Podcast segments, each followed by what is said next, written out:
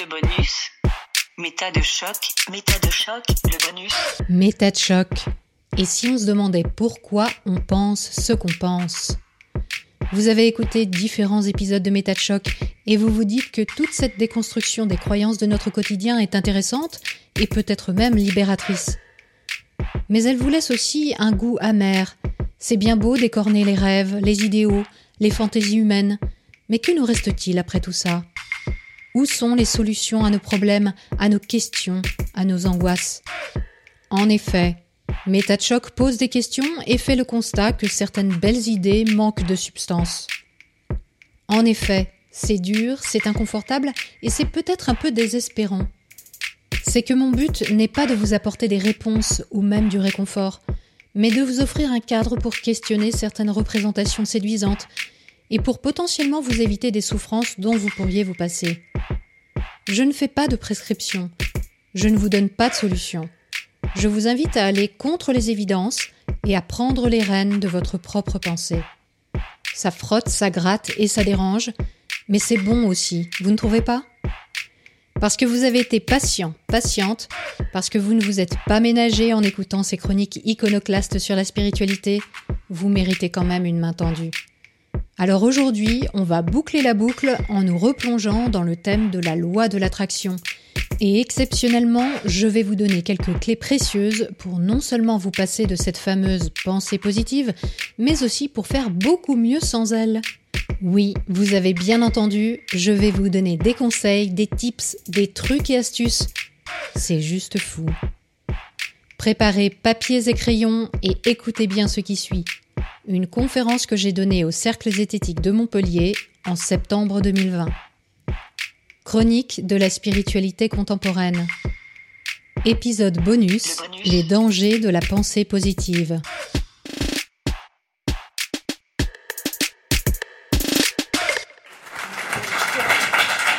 Je vous remercie beaucoup pour la proposition d'intervenir et puis aussi pour l'accueil. Alors aujourd'hui, je vous propose d'aborder un sujet euh, qui s'appelle les dangers de la pensée positive.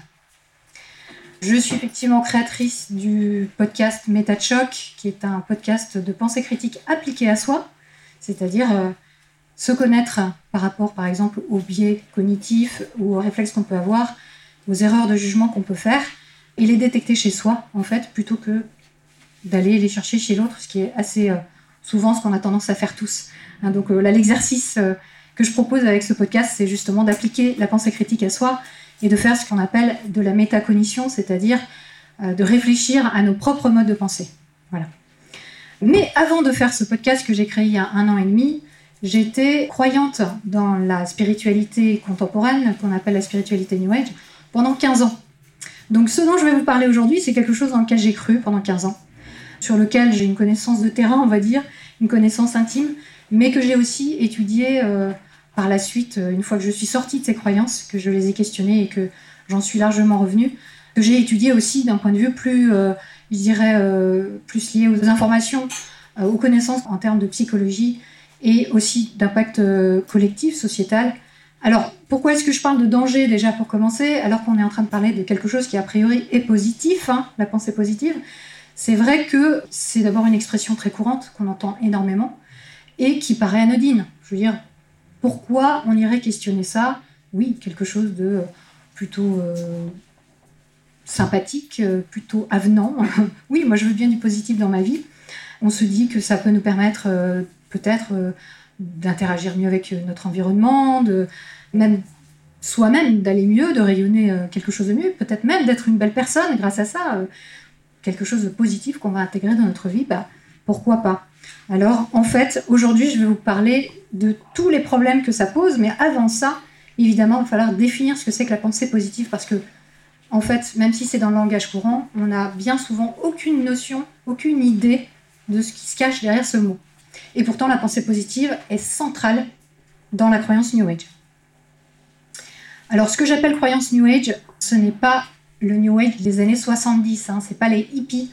Ce que j'appelle la croyance New Age, c'est une croyance qui est née à la fin du 19e siècle, dont les hippies sont une étape en fait hein, sur le chemin euh, qui arrive jusqu'à nous. Donc, euh, peace and love, euh, pourquoi pas, mais avant ça, déjà à la fin du 19e siècle, aux États-Unis et puis en Europe, on avait déjà un mouvement qui était fondé sur l'amour universel, euh, le fait que tout est un, tout est en tout, le fait que nous sommes tous Dieu, donc il y a un côté panthéiste dans cette croyance. Et ce qu'on a connu avec les hippies a progressé jusqu'à aujourd'hui avec des variantes, avec ce qu'on connaît et dont on va un peu parler. Mais ce qui est sûr, c'est que la pensée positive était présente dès le départ, c'est-à-dire à la fin du 19e siècle, on parlait déjà de ça, sous un terme que vous avez peut-être entendu, qui s'appelle la loi de l'attraction. Donc la loi de l'attraction, en quoi elle consiste? Elle consiste à dire que mes pensées créent ma réalité. C'est-à-dire que si je crois que je vais être malade, je vais provoquer une maladie ou si je crois que je suis quelqu'un qui n'a pas de valeur ou que j'ai une faible estime de moi, je vais attirer à moi dans ma vie des choses qui sont négatives. Ça, c'est un des fondements du New Age. Et c'est quelque chose qui aujourd'hui est extrêmement à la mode et qui est vraiment euh, exploité euh, dans tous les sens, hein, dans le développement personnel, dans des films, etc. C'est quelque chose de très présent. La conséquence de la loi d'attraction, c'est la pensée positive. Donc, pourquoi est-ce que mes pensées me reviennent en boomerang? Pas parce que euh, si je suis pas sympa, les gens vont pas être sympas en face de moi, c'est pas ça. Dans la loi de l'attraction, si une chose me revient, c'est parce que l'univers, avec un grand U, me le renvoie.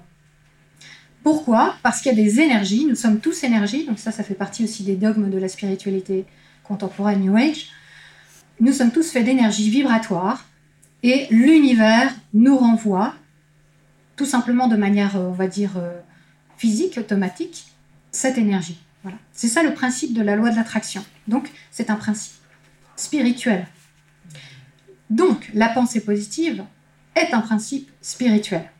Donc ça, je tiens à le dire parce que on croit que, bah non, c'est quelque chose qui est de l'ordre du bon sens, par exemple, ou qui est de l'ordre d'une connaissance euh, peut-être même théorique, universitaire, de recherche scientifique. Non, c'est vraiment quelque chose, un terme qui a été inventé par le mouvement et qui a un fondement spirituel. Ça, c'est très important.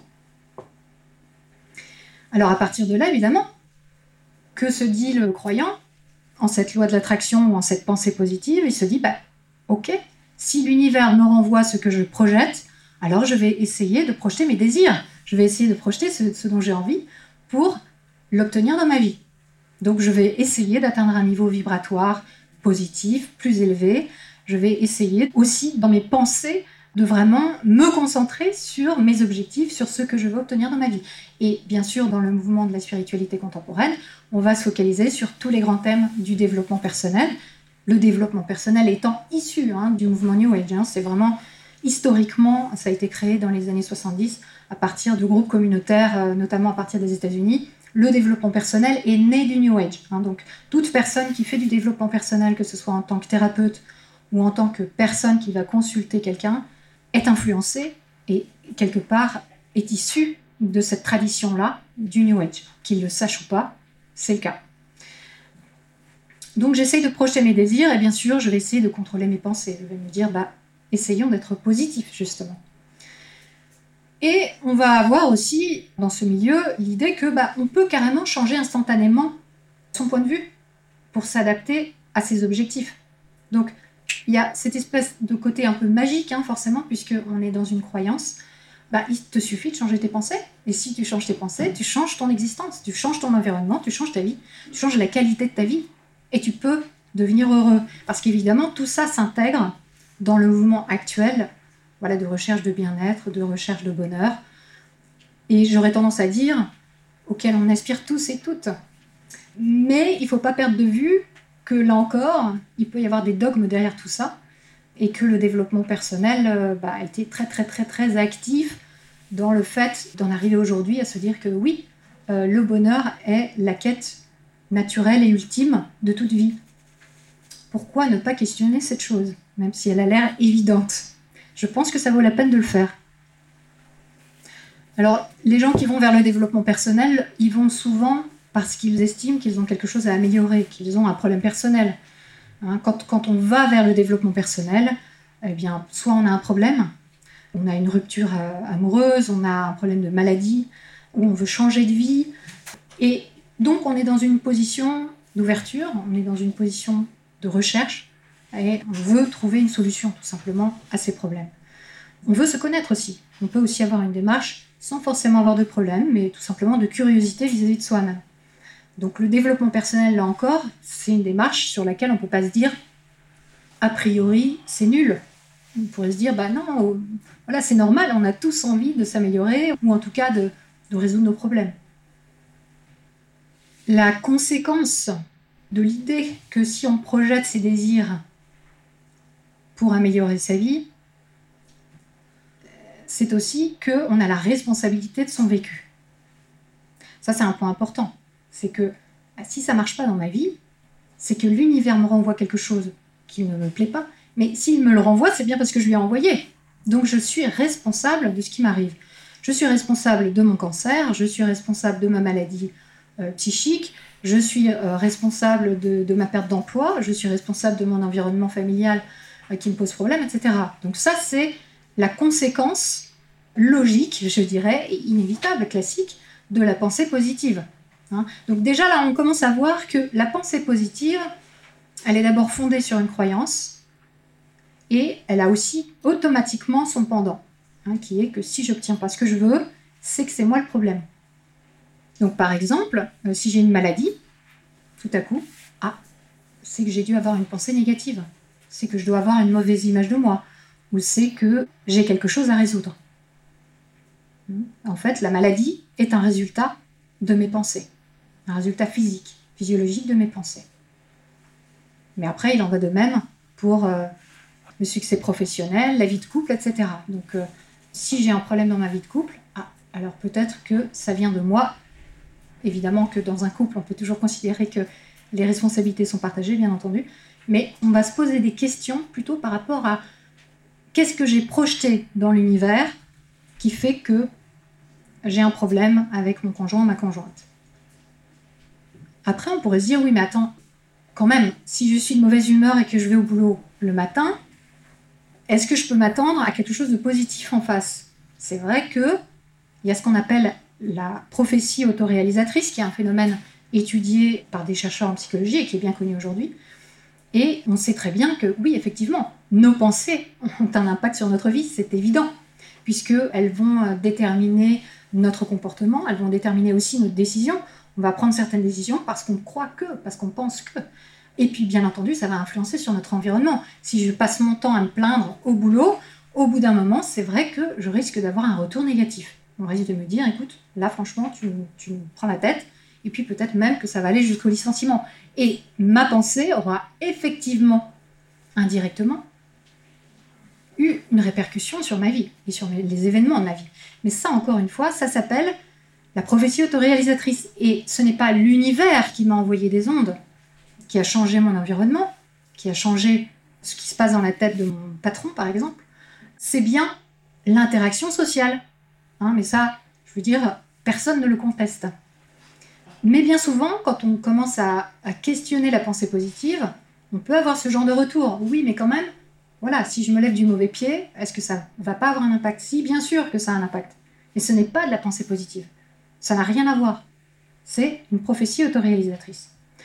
Après, je voulais aussi faire un petit détour par la psychologie positive, parce qu'on peut se dire que la pensée positive a quelque chose de scientifique qu'il y a sans doute des études qui sont faites sur les comportements, positifs ou négatifs, et leur impact.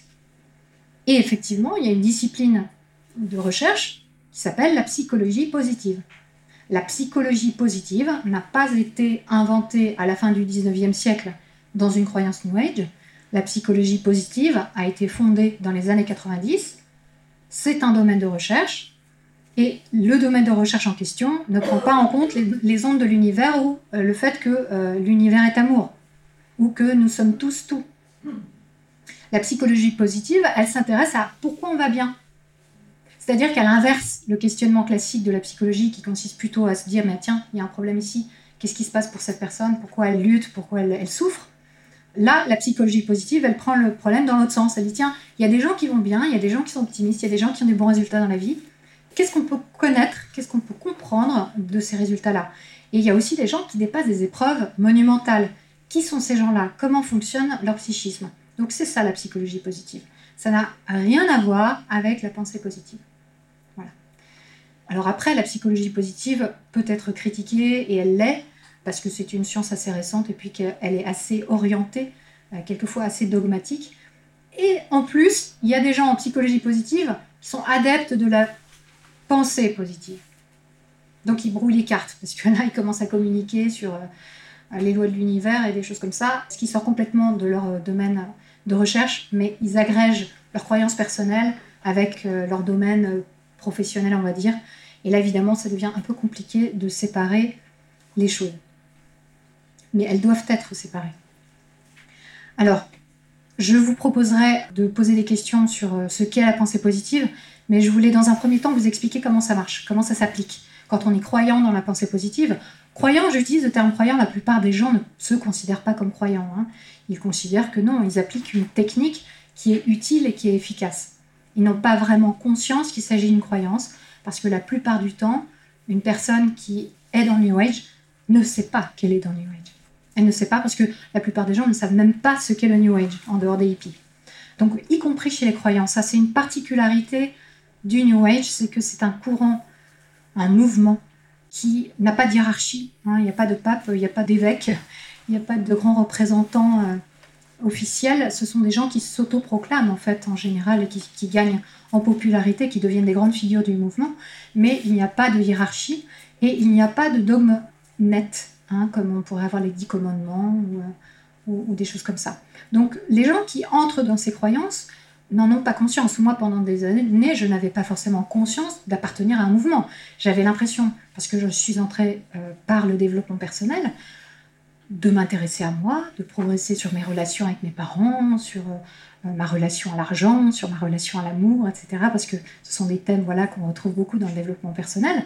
À aucun moment au début, je me disais, oui, je suis dans un mouvement spirituel. Pas du tout. Hein. Donc ça, c'est important de savoir que les gens qui sont dans cette croyance, et il y en a sans doute dans cette salle parce que c'est très très répandu, n'ont pas conscience de l'être. Alors peut-être qu'ils le sont à un niveau très faible, hein. peut-être que c'est une pratique qui est anecdotique ou une croyance qui est anecdotique dans leur vie, mais ça reste une croyance. Et moi, avec mes têtes chocs, je propose toujours de questionner nos croyances. Hein. ça, ça me paraît important. Après, quitte à faire le choix d'y rester et d'y adhérer si on considère qu'elle nous convient, mais que ce soit en connaissance de cause. Euh, sachant que, je le précise, je ne suis pas contre les croyances. Je considère qu'on a tous des croyances, en fait. J'ai des croyances et chacun de nous a des croyances. La question, c'est euh, à quel degré cette croyance nous gouverne ou ne nous gouverne pas. Voilà. Et quelle connaissance on a de cette croyance qui nous permet d'avoir un vrai jugement vis-à-vis d'elle pour savoir si elle nous convient ou pas. Alors, avant les questions, je voulais vous expliquer comment ça marche. Donc, la première chose pour qu'une pensée vous revienne et qu'elle s'applique dans votre vie, et pour contrôler ce, retour, eh bien d'abord, il faut identifier ses désirs. Donc, il faut se clarifier sur qu'est-ce que je veux et évidemment, il faut que ce désir soit bien dissocié du conditionnement qu'on peut avoir social, psychologique, on peut avoir à cause de la société hein, qui, nous impose notre culture, etc. Donc, dans le mouvement, on va vous expliquer que oui, il faut quand même être bien clair, clarifier ses désirs et écarter, être conscient de ce qui ne nous appartiendrait pas à nous-mêmes, hein, qui correspondrait aux désirs de nos parents, par exemple, ou, aux désirs euh, de la société. Et pour ce faire, il y a une promotion très importante de la méditation. Hein. donc, euh, la méditation est extrêmement promue dans notre société en général hein, depuis peu, mais elle l'est dans le mouvement New Age depuis le départ quasiment, enfin c'est pas tout à fait au début début, mais très rapidement par le théosophisme, qui est une organisation qui appartient au mouvement New Age. Il y a une l'orientalisme en fait qui est entré dans la société contemporaine. Donc tout ce goût pour le yoga, pour la méditation, etc. vient du New Age. Il a été importé des pays lointains, donc de l'Asie, au travers du mouvement New Age. Donc la méditation est un outil qui est promu et qui a ses avantages, ses qualités, au même titre que le yoga, hein, ça c'est évident, pour justement rendre conscient nos modes de pensée, rendre conscient ce qui se passe dans notre tête. Quand on médite, on essaye de se focaliser sur une chose, par exemple sa respiration, et dès qu'une pensée arrive, l'idée, c'est de voir qu'elle arrive, on l'a vu, et essayer de passer à autre chose et revenir à cette concentration sur la respiration, par exemple. Mais ce qui est intéressant avec la méditation, c'est que, du coup, on prend conscience des choses qui nous arrivent, des, idées qui nous arrivent. Et c'est pour ça que c'est présenté comme un outil intéressant pour identifier nos désirs. La deuxième chose qui est importante dans le mouvement, c'est les affirmations. Donc, on va avoir des phrases euh, qui vont nous être proposées, que ce soit dans des livres de développement personnel, dans des stages ou en consultation avec des thérapeutes. Ils vont nous proposer des affirmations qui vont nous permettre justement de modeler, une fois qu'on a identifié ses désirs et qu'on arrive et qu'on dit, voilà, j'aimerais être riche. Bon, bah alors on va faire des affirmations. Hein, puisque ce qu'il faut, c'est que notre pensée soit projetée dans l'univers pour qu'elle nous revienne. Je vais faire une affirmation. Par exemple, je suis dans le succès et je le mérite. Moi, Elisabeth, je suis dans le succès, je le mérite. J'affirme, c'est pas forcément le cas, mais je l'affirme. Je l'affirme à répétition. Voilà, sur euh, plusieurs jours, plusieurs semaines, je vais m'affirmer. Moi, Elisabeth, je suis dans le succès et je le mérite. Je projette. Il y a les mantras, bien sûr, hein, toujours dans cette idée d'orientalisme, les mantras qui vont aussi euh, aller dans ce, même sens, de répétition d'une idée pour que non seulement elle s'engramme dans notre cerveau quelque part, qu'elle devienne une habitude de penser, mais surtout qu'on projette cette pensée. Alors bien sûr, ça aussi, on pourrait dire, bah oui, bah c'est pas nouveau, hein. il y a la méthode Coué. Bah oui, la méthode Coué. Bon, la méthode Coué, elle a été inventée hors New Age, hein, elle n'a rien à voir avec le New Age. Et Émile Coué, qui est donc l'inventeur de cette méthode, lui, il comptait sur l'auto-persuasion. Hein, donc euh, une sorte d'auto-hypnose qui fait que on va se dire ah bah oui oui euh, c'est vrai c'est vrai j'ai droit au succès. Oui c'est vrai c'est vrai je suis dans le succès. Je pourquoi pas? Pourquoi ne serais-je pas dans le succès? Moi aussi j'y ai droit donc euh, lui sa phrase c'était tous les jours à tout point de vue je vais de mieux en mieux se répéter ça toute la journée tous les jours à tout point de vue je vais de mieux en mieux bon si on considère la chose du point de vue de l'hypnose, de l'auto-hypnose, on peut y voir quelque chose, effectivement, qui peut être efficace dans certains cas.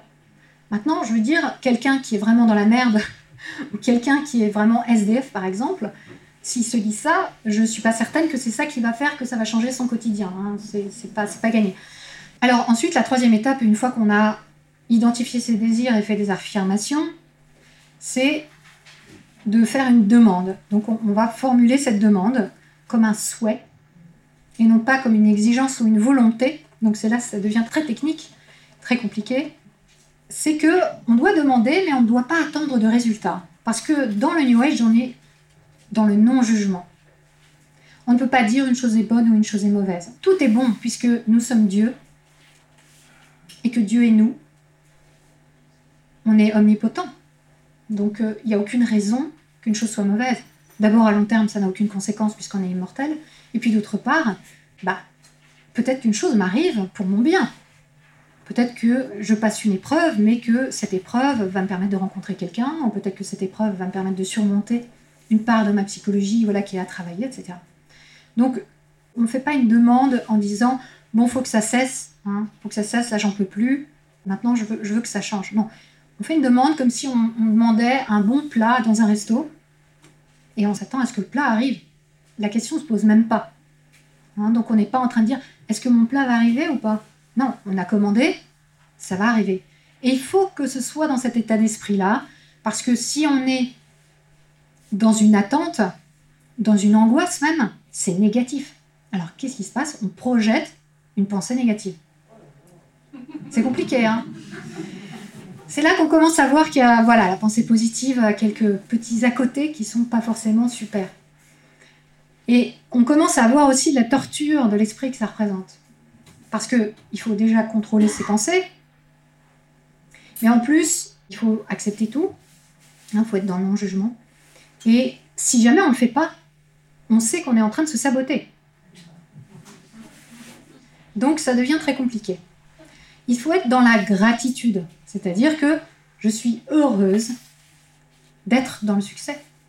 Je suis heureuse de le mériter. Je me positionne comme si la chose était déjà arrivée, comme si mon plat était déjà arrivé. Je suis satisfaite. Est-ce que vous avez des questions sur ce qu'est la pensée positive ou est-ce que c'est clair pour vous? Oui Oui. Alors, la question est, euh, si j'ai un désir que je projette et que je, je fais en sorte de l'obtenir, mais quand en face de moi j'ai quelqu'un qui a un désir antagoniste, qui veut que je ne réussisse pas par exemple, qu'est-ce qui se passe? Alors ça c'est une question très importante parce qu'effectivement on est confronté au quotidien. On est confronté à des mauvaises énergies. C'est-à-dire qu'on est entouré de gens qui ne sont pas forcément élevés vibratoirement, hein, comme nous on peut l'être, parce qu'on est dans cette pensée positive, parce qu'on travaille sur nous-mêmes. Et on est confronté à des gens qui vont avoir par exemple des mauvaises intentions vis-à-vis de nous-mêmes. Et à ce moment-là, il peut y avoir un phénomène pour le croyant, une sensation de pollution. Il va se dire, bah, peut-être que je n'y arrive pas parce que je suis pollué par un environnement trop négatif. Donc vous voyez que là s'ajoute une, une, conséquence sociale qui est qu'on va avoir tendance, quand on est dans cette croyance, à s'écarter des gens qu'on juge négatifs. Donc ça peut créer de l'exclusion. Si on est très attaché à l'atteinte de son objectif, si on a aussi en plus un vrai désir d'ascension spirituelle, parce que c'est ce qui va avec, hein, l'idée c'est ça, c'est de gagner en spiritualité, c'est de gagner en niveau de conscience. C'est ça qui va avec, hein, puisque c'est une démarche spirituelle. Pour certains, hein, je ne dis pas que c'est le cas pour tout le monde, parce que c'est petit à petit qu'on prend conscience qu'on est dans une croyance et qu'on adhère à de plus en plus d'éléments de cette croyance, de dogme. Et il est très, très, très fréquent qu'une personne qui va faire du yoga, par exemple, se retrouve avec un prof qui parle de namasté, de chakra, d'énergie, etc. C'est très, très, très, très courant, parce que tout simplement, c'est aussi très lié au yoga initial, même si le yoga qu'on a aujourd'hui euh, en Europe est quand même très loin du yoga qu'on peut pratiquer historiquement euh, en Inde. Euh, toujours est-il qu'il y a ces éléments de croyance qui vont petit à petit, au fil des années, s'installer chez la personne. Et du coup, cette idée d'énergie, cette idée que euh, finalement je dois me protéger pour progresser, eh bien, elle entre petit à petit dans le quotidien de la personne. Voilà. Donc, euh, pour répondre à cette question, il y a effectivement des mantras de protection, il y a effectivement le fait de s'écarter de certaines personnes, il y a aussi tout simplement le fait de se dire qu'on peut être attaqué par des entités euh, non, physiques qui vont nous attaquer parce que oui, on, est, on a atteint un niveau spirituel assez élevé et du coup on est la cible du malin, entre guillemets. Hein, donc il y, a tout un tas de, raisons pour lesquelles finalement, euh, malheureusement, il suffit pas de juste projeter ses intentions pour qu'elles se réalisent.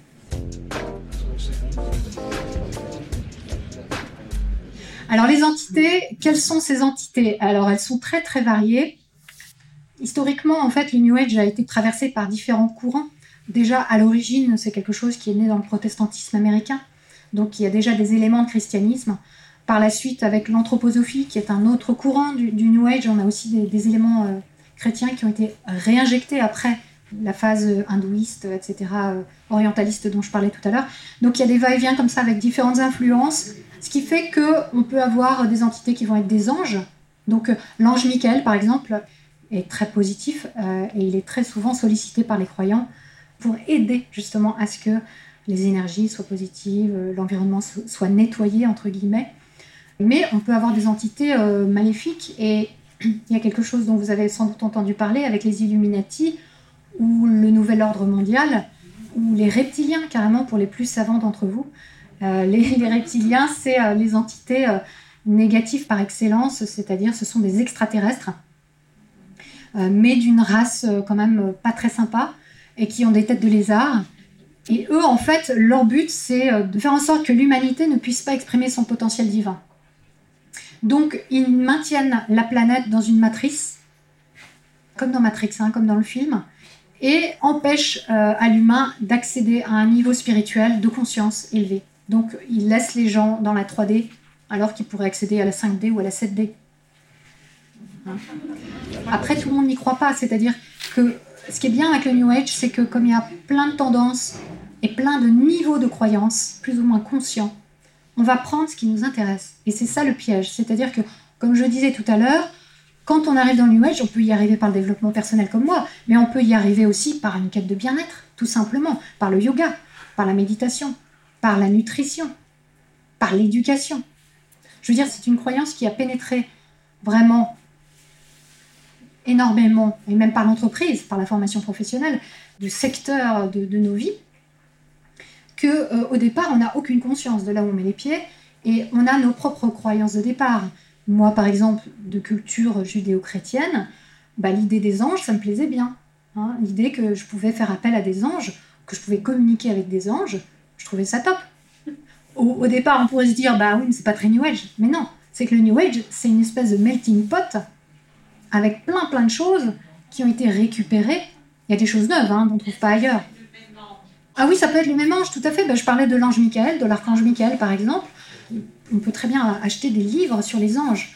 Et à partir de là, c'est les anges qu'on retrouve classiquement dans, dans la religion chrétienne. Ça peut être même euh, aussi euh, les esprits euh, musulmans, ça peut être tout, tout ce qu'on veut. C'est à partir du moment où le New Age n'exclut rien et que tout est vrai, hein, il y a un relativisme total, rien n'est faux, tout est vrai. Hein. Donc à partir de là, on peut trouver la vérité, une parcelle de vérité en tout. Hein. Donc tout est récupérable. Voilà, donc les reptiliens, c'est clair pour les reptiliens ou pas? Non, c'est pas clair? Alors, les entités négatives existent depuis le départ hein, dans, la croyance. Par contre, les reptiliens en particulier, ils font partie en fait euh, d'une croyance qui s'appelle la Fédération Galactique de Lumière. Alors la Fédération Galactique de Lumière, c'est quand même les gentils. Hein. C'est quand même, euh, c'est du côté des gentils c'est un peu comme dans Star Wars. Vous savez, il y a la grande assemblée galactique, universelle, et là, il y a toutes les races extraterrestres qui sont réunies. Donc, il y a des grandes figures de la Fédération euh, Galactique de Lumière. Je, vous en parlerai peut-être un autre jour. Euh, et de l'autre côté, il y a évidemment les méchants. Et les méchants, donc les reptiliens, font partie des méchants. Oui, alors la, série V, j'ai pas étudié précisément la série V. Mais c'est vrai que ça peut, ça peut. En fait, avec le New Age, il faut vraiment regarder à deux fois parce que on ne sait pas si le New Age s'inspire de la série V ou si la série V s'inspire du New Age. C'est pas évident. Il faut vraiment aller creuser pour savoir. Je peux pas m'avancer là-dessus. Je veux dire, par exemple, quand on regarde les films, hein, les films de, science-fiction, on se rend compte qu'il y en a énormément qui parlent d'énergie, qui parlent de l'amour universel ou de super pouvoir, parce que ça va avec aussi euh, comme euh, la téléportation, l'ubiquité, etc. Tout ça, c'est des croyances qu'on peut retrouver aussi dans le New Age.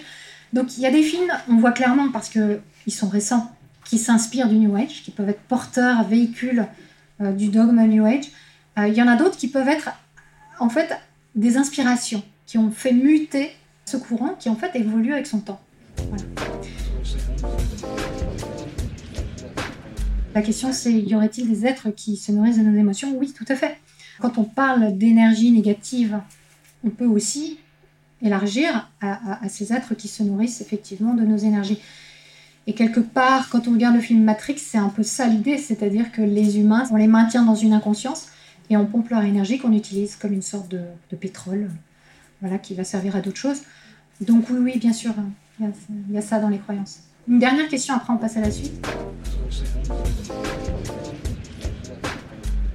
Alors la question est, euh, on peut critiquer la pensée positive, mais euh, qu'est-ce que vous proposez? Eh bien, je n'ai encore rien proposé car j'en étais à la définition de ce qu'est la pensée positive. Et je pense qu'il est important de savoir ce qu'est la pensée positive. Euh, c'est pour ça que je vous en ai brossé un portrait, un portrait critique, mais un portrait dans lequel se retrouvent les croyants. Ce que je dis là, la personne qui aime la pensée positive ne peut pas dire que c'est faux. C'est la réalité de cette croyance. Après, elle peut paraître à certains excentrique, ridicule et tout ce qu'on veut, euh, mais pour le croyant, c'est une réalité. C'est-à-dire que oui, l'univers est amour, oui, tout est en tout, oui, je suis Dieu, oui, la pensée me revient, les énergies de l'univers me reviennent. Il n'y a pas d'équivoque là-dessus, c'est clair, c'est net. Tout ça, c'est évidemment beaucoup de promesses, hein, puisque on peut modeler sa vie en fonction de ce que l'on souhaite.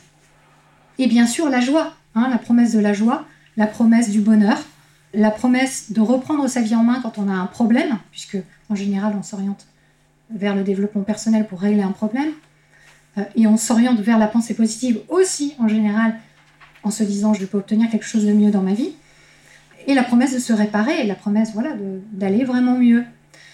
Il faut dire aussi que cette croyance crée beaucoup d'ivresse, hein, parce qu'on se dit, ah mais je peux faire quelque chose, non seulement pour résoudre mes problèmes, mais en plus j'ai un pouvoir particulier dont j'ai pris conscience et que les autres ne connaissent pas forcément.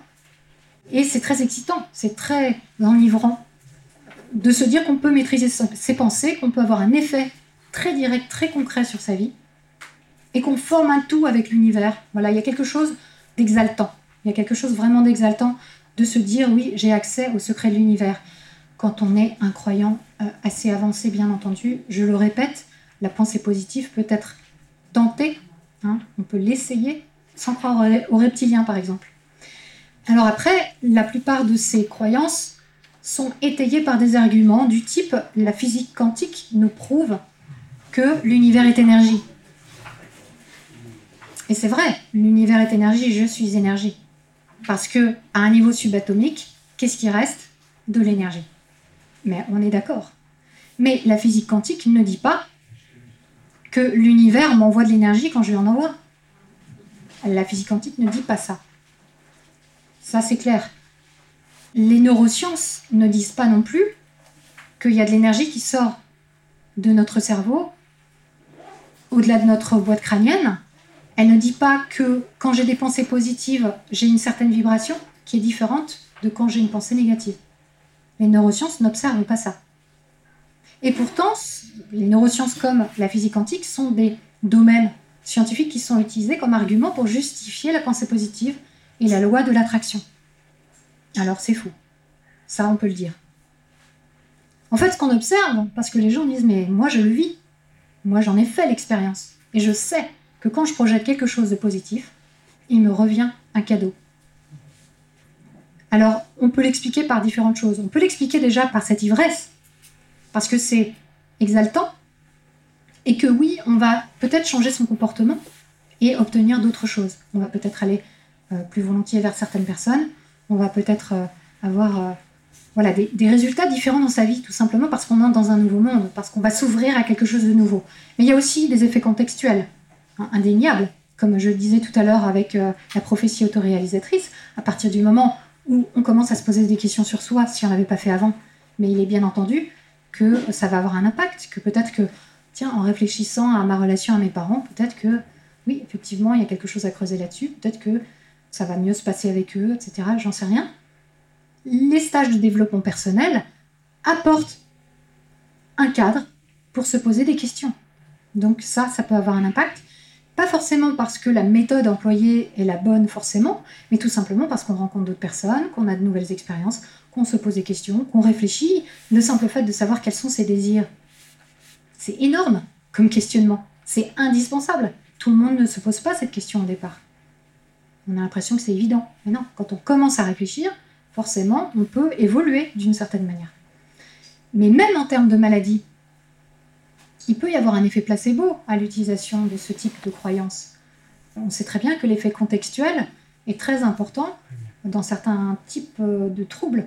Par exemple, si on est stressé et que tout à coup on entre dans un milieu où on se sent plus compris, où on accueille des idées nouvelles, on rencontre des gens sympas, etc. Bah oui, peut-être qu'on sera moins stressé, peut-être. Dans un premier temps en tout cas, quand on ne sera pas encore arrivé à l'idée que ah mais je suis responsable aussi des choses qui ne se passent pas bien, donc il peut y avoir un système de culpabilisation qui commence à s'installer. Et là, c'est un peu le retour de boomerang. Donc, quelles sont les conséquences de la pensée positive? Là, je suis désolée, je vais commencer par énumérer toutes les choses négatives, hein, puisque c'est quand même le sujet de ma conférence, qui sortent de ce système. Bah, D'abord, on a une vision simpliste du monde. Hein, euh, penser euh, que euh, tout simplement en pensant positivement, on obtiendra des choses positives dans sa vie. Malheureusement, ça ne correspond pas à la réalité. Malheureusement, on peut avoir toutes les meilleures intentions du monde et vivre tuile sur tuile, avoir des problèmes à répétition, pour lesquels on peut ne pas être responsable d'ailleurs, et sur lesquels on n'a aucune prise. Donc euh, ça, il faut l'admettre. Et la vision simpliste, elle est fausse aussi. C'est-à-dire qu'on s'engage sur des raisonnements qui sont faux.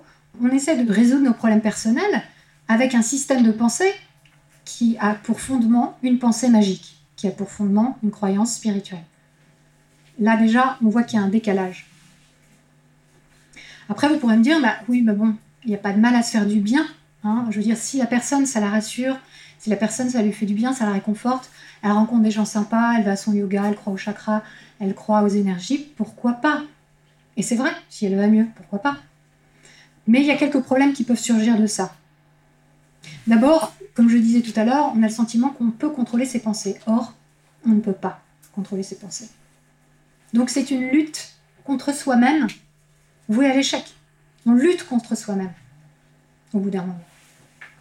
Donc ça, c'est hyper néfaste. En fait, on ne se fait pas du bien en faisant ça. Parce qu'en fait, on, se culpabilise. Si quelque chose ne fonctionne pas, c'est de notre faute. Oui, mais si je culpabilise, je culpabilise de culpabiliser. Bah oui, je suis dans une émotion négative. Donc c'est un cercle vicieux. Donc là, on commence à voir que on arrive dans un engrenage qui peut en fait mener à la dépression, qui peut mener à une pensée magique extrême. Si on continue, continue, continue parce qu'on est persuadé du bien fondé de cette croyance, on peut aller très loin. Et quand ça marche pas, on se dit pas ah bah je vais remettre en question cette croyance. On se dit plutôt c'est moi qui ai mal fait. Comme dans toutes les croyances. hein. Quand on est catholique et que on se dit qu'on est dans le péché, bah, on ne se dit pas que c'est la notion de péché qui est problématique, on se dit qu'il faut qu'on fasse mieux. Qu'on prie plus. Donc, bah, à un moment donné, on fait un peu l'autruche, en fait, si on veut s'en sortir. Si on veut garder cette croyance, si on veut s'y accrocher. On fait l'autruche et on va rejeter les émotions négatives. Donc, comment faire ça Eh ben, on va plonger dans les biais cognitifs on va essayer de trouver une confirmation de notre croyance dans tout ce qui nous arrive par le biais de confirmation. Ah bah oui, bah oui, quelle coïncidence. J'étais justement en train de penser à ça. Eh ben figure-toi que c'est ce qui m'est arrivé où j'ai rencontré telle personne qui correspond à cette pensée. Donc il y a ce qu'on appelle les synchronicités. Les synchronicités, c'est la croyance selon laquelle il y a des éléments de la vie, de notre environnement, qui nous envoient des messages et qui tout à coup font lien avec un autre événement. Par exemple, je suis en train de réfléchir à un voyage en Inde que je veux faire, et tout à coup, il y a un mendiant qui vient vers moi, et il est indien. Bah, c'est bien la preuve que je dois aller en Inde. C'est une synchronicité. Non, mais je suis très sérieuse. Hein. Moi, je l'ai fait. Il y a des gens qui raisonnent comme ça. C'est-à-dire que les synchronicités sont des messages de l'univers, en fait, qui nous informent et qui nous guident. Donc, on a aussi cette, euh, cette espèce de réconfort aussi de se dire que l'univers est là pour nous. hein. il nous donne les informations pas à pas. Donc, malgré tout, même si on n'est pas super bon en pensée positive, bah, finalement, on a aussi des petites aides, on a aussi des, des synchronicités qui peuvent se produire. Mais bon, globalement, on va chercher dans tout ça toujours à confirmer notre croyance. Donc, on peut aussi dire, bah, je projette ma pensée, mais euh, bon, bah, si ce que je veux ne se présente pas tout de suite, bah, peut-être qu'il y a une bonne raison que j'ignore. Peut-être que j'ai une autre pensée qui est derrière, qui est sous-jacente, inconsciente, que je n'ai pas encore vue, et qui crée en fait ce retour de l'univers. Mais globalement, on va être vraiment dans un biais d'interprétation. C'est-à-dire que quand on est croyant en général, que ce soit un croyant dans le New Age ou un croyant en toute autre chose, spirituelle ou non spirituelle, on essaye toujours en tant qu'humain de valider ce qu'on croit. Donc on cherche en fait à interpréter le monde pour qu'il nous confirme qu'on a raison, en fait. On en arrive, quand on a un stade euh, assez avancé euh, dans, cette croyance, à ne plus avoir trop envie de réfléchir. hein. Donc, euh, dans le New Age, on évite le mental, entre guillemets, c'est-à-dire l'intellect. hein. On évite de réfléchir trop. Il ne faut pas réfléchir trop, on doit être dans l'intuition. Ça, c'est un grand, grand apport de l'anthroposophie dans le New Age, l'intuition. L'intuition, elle te guide parce que l'intuition, c'est l'univers qui parle. C'est la nature qui parle. La nature de son être. Donc il faut lâcher prise, ça c'est un terme qu'on entend énormément dans le mouvement, parce que si tu réfléchis trop, mais tu te prends la tête, tu te prends la tête, tu n'es pas en train d'accueillir les choses positives, de voir les choses positives. Et si tu vois les choses négatives, tu n'es pas en train de voir le côté positif des choses, tu n'es pas non plus en train de laisser être. Et ça, c'est un handicap. C'est un handicap dans la progression spirituelle, mais c'est aussi un handicap dans l'application de la pensée positive. Alors, qu'est-ce que ça crée? Ça crée des retards de connaissance. Parce que si on n'est plus dans la réflexion, si on ne se pose plus de questions sur soi, si on a un problème et qu'on veut le résoudre, mais que cette résolution ne doit pas passer par une réflexion sur soi, par identifier le problème, d'où vient ce problème, pourquoi ça me fait tant de mal, est-ce qu'il euh, y a des solutions à trouver, est-ce qu'il y a des gens qui ont déjà réfléchi à cette question, etc. etc. Et bien dans ce cas-là, qu'est-ce qu'on fait? On reste dans la pensée magique et dans l'attente. On reste dans l'attente, pas dans l'investigation, dans la connaissance. Et il s'ensuit un retard de décision. Quand on a un problème, quelquefois, ben, il faut passer à l'action. Quelquefois, il faut prendre des décisions. Quand on a une maladie grave, il faut prendre une décision. Il faut aller se faire traiter. Ou euh, quand on ne se sent pas bien au travail, plutôt que de laisser et de se dire, euh, ben, quelquefois, en plus c'est l'inverse, là c'est important de le lire aussi, on peut très bien considérer qu'une situation ne convient pas, mais l'accepter parce que, effectivement, on doit la résoudre par la projection de pensée. Hein. donc il y a des gens qui essayent de guérir leur cancer par la projection de pensée, mais c'est pareil dans le travail. Mais aussi dans le mouvement, il y a beaucoup, beaucoup, beaucoup de gens qui disent il y en a marre de ce système, je quitte mon travail, je quitte ma famille. Donc ils passent à l'action, mais ils passent pas à l'action à la suite d'une réflexion A plus B égale C, ou quelle est la problématique, quelles sont les conséquences si je me déplace, quelles sont les conséquences si je quitte mon travail, etc. Non, c'est je sens, mon intuition me dit, je ne vais pas bien, ça ne va pas, ce système ne me convient pas, cet emploi ne me convient pas, je le quitte et je deviens thérapeute ou je deviens autre chose, enfin. Mais en général, avec une grosse prise de risque, en fait, qui est vraiment là et qui pose vraiment problème et qui peut amener les gens à se retrouver dans des situations très très compliquées à titre personnel. On peut avoir des, drames familiaux, on peut avoir beaucoup de choses liées à ce type de décisions qui vont être des décisions guidées par l'intuition et en général prises très rapidement. Donc même l'entourage, quelquefois, ne, ne, voit pas venir la chose. Et puis, bon, bah, donc il y a un retard d'accompagnement. Donc que ce soit un accompagnement médical, puisque les médecines alternatives, bien entendu, sont aussi très présentes dans ce milieu. Et on estime d'ailleurs qu'il y a plusieurs milliers de morts par an en France pour la non prise en charge correcte du cancer, rien que pour le cancer, plusieurs milliers de morts par an en France. Mais également bah, la prise en charge psychologique, hein, tout simplement, ou la prise en charge professionnelle. Peut-être qu'on n'est pas bien dans son travail et qu'on peut peut-être envisager autre chose, etc. etc. En fait, quand on, entre vraiment de cette croyance, de ce dogme de la pensée positive, on en arrive de fil en aiguille à un refus du réel plus ou moins présent, plus ou moins fort, mais au bout d'un certain nombre d'années, sans doute assez important. Et un relativisme aussi très important. C'est-à-dire que comme on est dans le non-jugement, tout est bon, rien n'est mauvais, toutes les religions sont acceptées, acceptables, tous les comportements aussi, quelque part, au bout d'un moment. Et tout est vrai. Voilà, tout est une partie, une parcelle de la vérité universelle. Et comme nous ne sommes que de faibles humains, que nous n'avons pas encore atteint la 7D, eh bien, nous ne pouvons pas savoir vraiment quelle est la vérité avec un grand V. Et il y a cette espèce d'idée aussi que, bien sûr, il y a une règle d'or qu'on retrouve et qui traverse toutes les religions, donc aime ton prochain comme toi-même, etc. Donc ça veut bien dire qu'il y a des fondements communs et qu'il y a forcément une vérité commune. Donc ça, évidemment, c'est un sophisme, puisque en réalité, ces, religions monothéistes sont issues d'une même racine. Mais euh, on, a aussi ce type d'argument qui peut vouloir prouver que, euh, oui, la vérité est en tout. Mais il y a aussi un impact, en dehors de l'impact personnel, il y a aussi un impact collectif. Parce que finalement, on n'est plus dans le changement, on n'est plus dans l'idée d'améliorer la vie collective, puisque tout est bon, puisque toute expérience a un sens et nous fait progresser sur le chemin de la vie. Pourquoi dénoncer des choses? Pourquoi dénoncer des abus? Pourquoi vouloir un, meilleur cadre social? Pourquoi, etc., etc. Ça, le New Age a clairement un impact de ce point de vue-là. Alors bien sûr qu'il y aura des communautés euh, qui peuvent se créer, des gens qui vont se mettre à l'écart et essayer de créer des villages, des choses comme ça, et qui vont être dans la croyance New Age mais il n'y aura pas forcément d'engagement politique, par exemple. L'engagement politique, c'est pas forcément quelque chose de très New Age.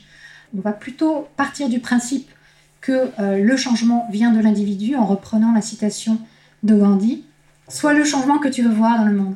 Donc oui, bien sûr que l'individu, l'individu est une parcelle du collectif, et le changement de l'individu peut amener un changement collectif, mais nier que le changement collectif engendre aussi un changement individuel, bah, c'est juste simpliste encore une fois. Euh, ça correspond pas à la réalité. Il y a des politiques qui peuvent être très très utiles pour euh, faire changer les mentalités, etc., etc.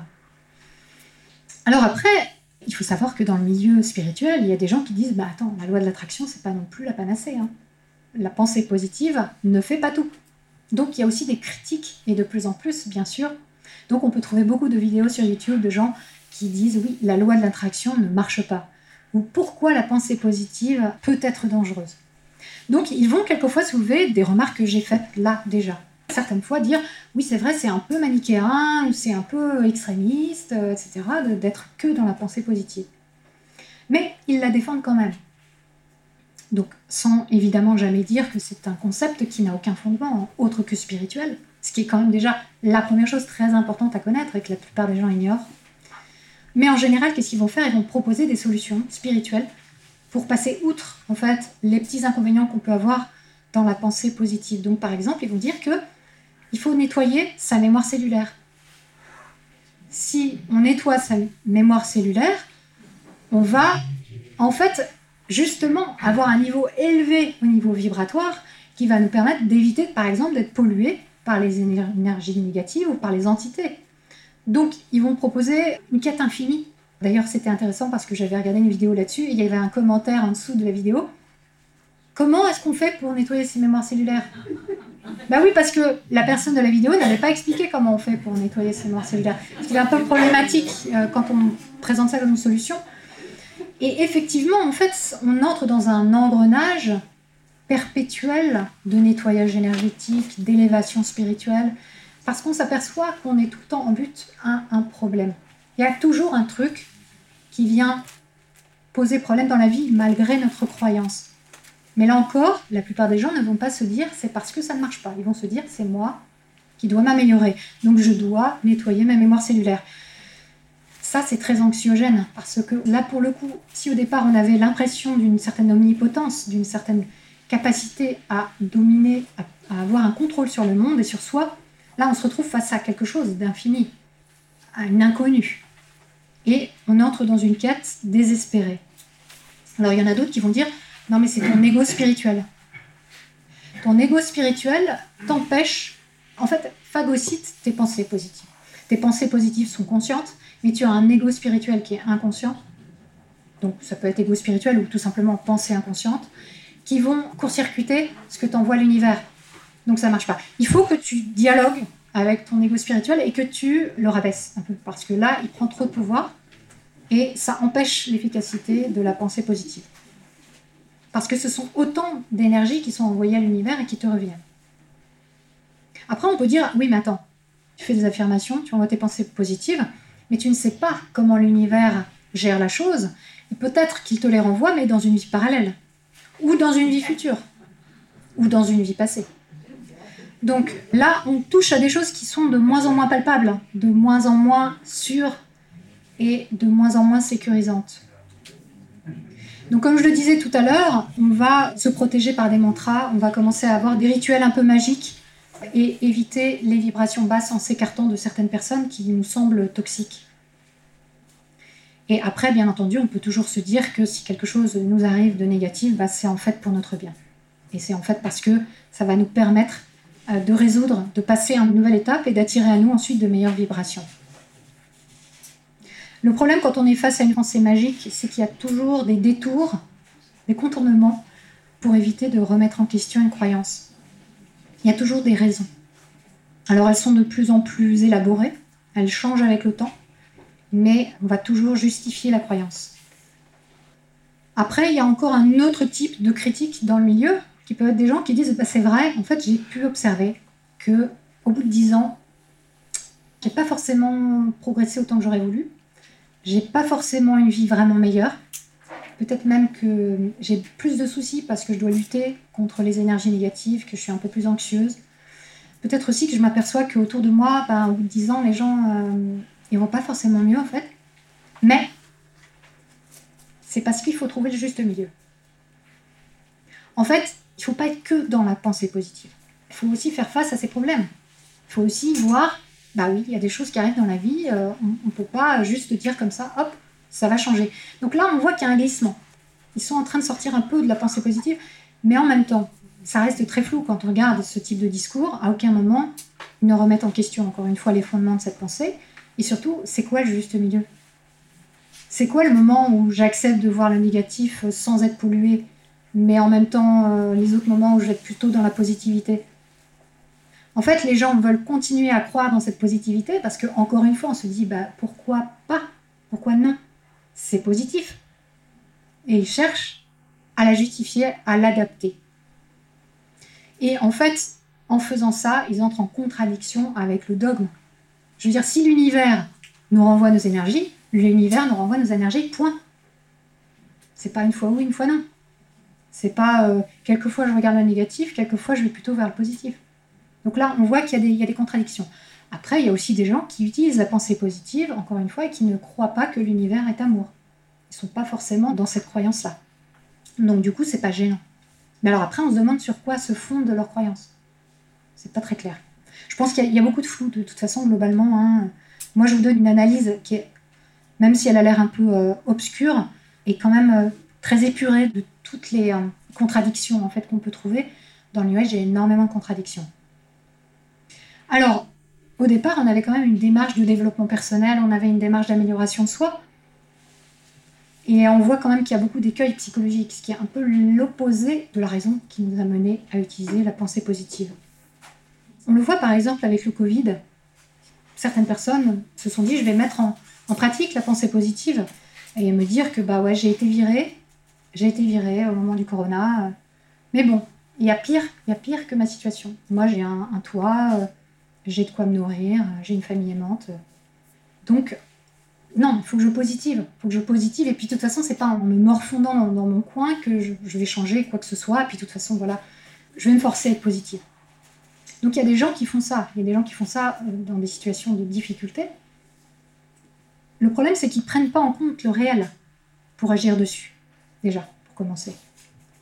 Mais en plus, le problème, c'est qu'ils étouffent une souffrance. Ils mettent un pansement sur une plaie ouverte. Donc, ne pas prendre en compte sa souffrance parce qu'on s'est fait virer et se dire qu'il y a quand même pire dans le monde, c'est vrai. Mais ça ne résout pas notre problème. Ça ne nous permet pas de le surmonter, ça ne nous permet pas tout simplement de le résoudre émotionnellement, au-delà de trouver un autre travail. En fait, on met la poussière sous le tapis et le risque à terme, c'est carrément de tomber dans la dépression. Parce que, encore une fois, on entre dans un cercle de culpabilisation. Puisque les autres souffrent plus que moi, je ne devrais pas me sentir victime d'une situation qui n'est pas si mauvaise que ça, et on culpabilise. Il y a vraiment cette notion de bien et de mal, on connaît bien dans le système judéo-chrétien, Hein, être une bonne personne, être une belle personne. Tout ça, c'est très très présent dans New Age. C'est aussi pour ça que les gens sont très accueillants, les gens sont très souriants. Les gens sont d'autant plus souriants qu'ils doivent être positifs. Mais je veux dire, il y a aussi cette notion de je veux faire le bien. Donc c'est aussi ça qui est attirant dans ce milieu-là. Mais derrière, qu'est-ce qui se passe? Quand on occulte les problèmes, quand on occulte la raison, quand on occulte le raisonnement, on peut se retrouver dans des situations catastrophiques matériellement, mais aussi euh, émotionnellement, parce qu'on ne va pas se tourner vers un traitement adapté, par exemple. Alors maintenant, les solutions. Les solutions. Alors je tiens à dire que les solutions, il n'y en a pas toujours et qu'il ne faut pas forcément trouver absolument des solutions quand il n'y en a pas. Parce que c'est comme ça que naissent les croyances un peu inutiles. Mais en l'occurrence, il y a des gens qui se sont penchés sur cette question, sur la question de la pensée positive, sur les affirmations, sur euh, un phénomène de société quand même qui commence à, exister depuis quelques décennies, de manière proéminente, parce qu'évidemment jusqu'au hippie, même si le New Age existait, c'était quelque chose qui pouvait être un peu anecdotique et dans des cercles, on va dire, fermés. Des cercles intellectuels ou des cercles spiritualistes, etc. Là, c'est vrai que ça touche vraiment toute la population européenne, nord-américaine, et puis ça se répand, bien entendu, en Amérique latine, et puis dans d'autres pays. Enfin, je veux dire, c'est quelque chose qui est viral. La croyance New Age, c'est quelque chose qui pénètre très très rapidement tous les domaines de la vie et dans beaucoup beaucoup beaucoup de pays. Alors, il y a une étude qui a été faite en 2009 par une psychologue qui s'appelle Wood. Et elle nous dit que paradoxalement, chez les gens qui auraient le plus besoin de pensée positive, parce que euh, justement elles sont dans un besoin d'améliorer leur vie, leur psychologie, eh bien les affirmations ont un effet négatif. Je vais répéter cette phrase parce que je l'ai fouillée. Plus une personne aurait besoin de ça, des effets positifs de ce genre de choses, et plus en fait elle va en avoir des effets négatifs. Donc, admettons, je vais vraiment pas bien, j'ai une très faible estime de moi-même, et je fais une phrase affirmative 21 fois tous les jours, parce que c'est un multiple de 7. Euh, et, et je vous donne des secrets là. Et je dis tous les jours, par exemple, moi, Elisabeth, je m'aime et je m'approuve. Moi, Elisabeth, je m'aime et je m'approuve. Je peux aussi l'écrire 21 fois. Le problème, c'est que j'ai une faible estime de moi-même. C'est pour ça que j'ai décidé de faire cette phrase affirmative, en collaboration peut-être avec un thérapeute ou lors d'un stage. Et la psychologue a fait une étude et montre que la personne qui répète cette phrase alors qu'elle n'y croit pas, va en réalité se répéter à longueur de journée que non en fait. Que non en fait, elle ne s'aime pas. Elle ne s'approuve pas. En fait, c'est ça l'effet euh, qui se produit, qui est inconscient bien entendu, mais à force de répéter ce type de phrase sans y croire, on renforce, en fait, on rend proéminente une pensée inconsciente. Oui. Alors, la question, c'est sur les dépressifs, effectivement, quand on essaye de leur donner, leur suggérer des choses positives, bah, ça va en fait renforcer euh, leur dépression. Et ça, effectivement, alors la, dépression, c'est un cas particulier parce que c'est une maladie, une maladie physique, neuronale, qui nécessite une vraie prise en charge et un traitement. Et effectivement, dire à un dépressif, bon, bouge-toi là, euh, ou alors euh, lui dire, non mais attends, t'es un mec génial, quoi, je veux dire, c'est du gâchis, quoi, je veux dire, pourquoi tu as une telle image de toi? Ça, ça marche pas. Hein, un dépressif, ça va accentuer son problème en fait. Donc ça, il faut vraiment en avoir conscience. Un dépressif n'est pas dépressif par plaisir, il a une vraie maladie. Il a une vraie maladie. Et vouloir l'encourager de cette manière-là ne l'encourage pas du tout. Voilà. Ça, c'est important à dire. Mais là, l'étude qui a été faite ne porte pas sur des dépressifs, elle porte sur des gens comme vous et moi qui, euh, voilà, euh, euh, veulent juste aller mieux. Voilà, tout simplement, et qui n'ont pas de problème majeur la seule chose, c'est qu'il est montré que l'affirmation va en fait accentuer le problème chez ceux qui en auraient le plus besoin. Alors après, quand on arrive à un stade avancé de la croyance, quand la croyance devient pivot, quand elle gouverne une vie, comme ça a été mon cas, je n'ai pas été une petite croyante anecdotique, il hein, ne faut pas que vous croyiez ça. J'étais très à fond. Chercher à tout prix le positif, c'est devient une obsession. Hein. donc on cherche les synchronicités, on cherche euh, les circonstances euh, les meilleures, on cherche euh, les meilleures personnes à avoir dans son entourage, on cherche le stage, le ci, le ça. Ça devient une obsession, c'est quelque chose dans lequel on s'engage en permanence au quotidien. Et là, c'est problématique. On est dans un monde, oui, obsessionnel. Et, forcément, bah, là, il n'y a vraiment rien de positif là-dedans. Hein. je veux dire, c'est très problématique. C'est vrai ça. Il y a du suspense là, on se plaint qu'il n'y a toujours pas de solution. Non, là j'aborde des solutions parce que je, commence à aborder aussi les connaissances. Avant d'avoir des solutions, il faut déjà délimiter la problématique. C'est déjà une solution de se dire que l'affirmation, il vaut mieux éviter. Ah. J'affirme que l'affirmation est à éviter. Mais comme je disais tout à l'heure, euh, on n'est pas obligé de trouver à tout prix des solutions. C'est bien aussi déjà de savoir ce qui dysfonctionne, même si c'est moins glamour. Quand on est dans la croyance New Age, il y a aussi une chose, c'est qu'on refuse l'impossibilité.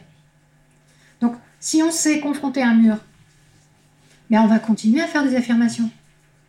On va continuer à vouloir obtenir ce résultat, puisque l'univers peut nous donner. Donc, il y a un acharnement. Et il y a des gens qui, pendant 20 ans, 30 ans, 40 ans, vont demander la même chose tous les jours avec la même affirmation. Ils ne vont pas accepter que ce qu'ils ont demandé n'arrive pas.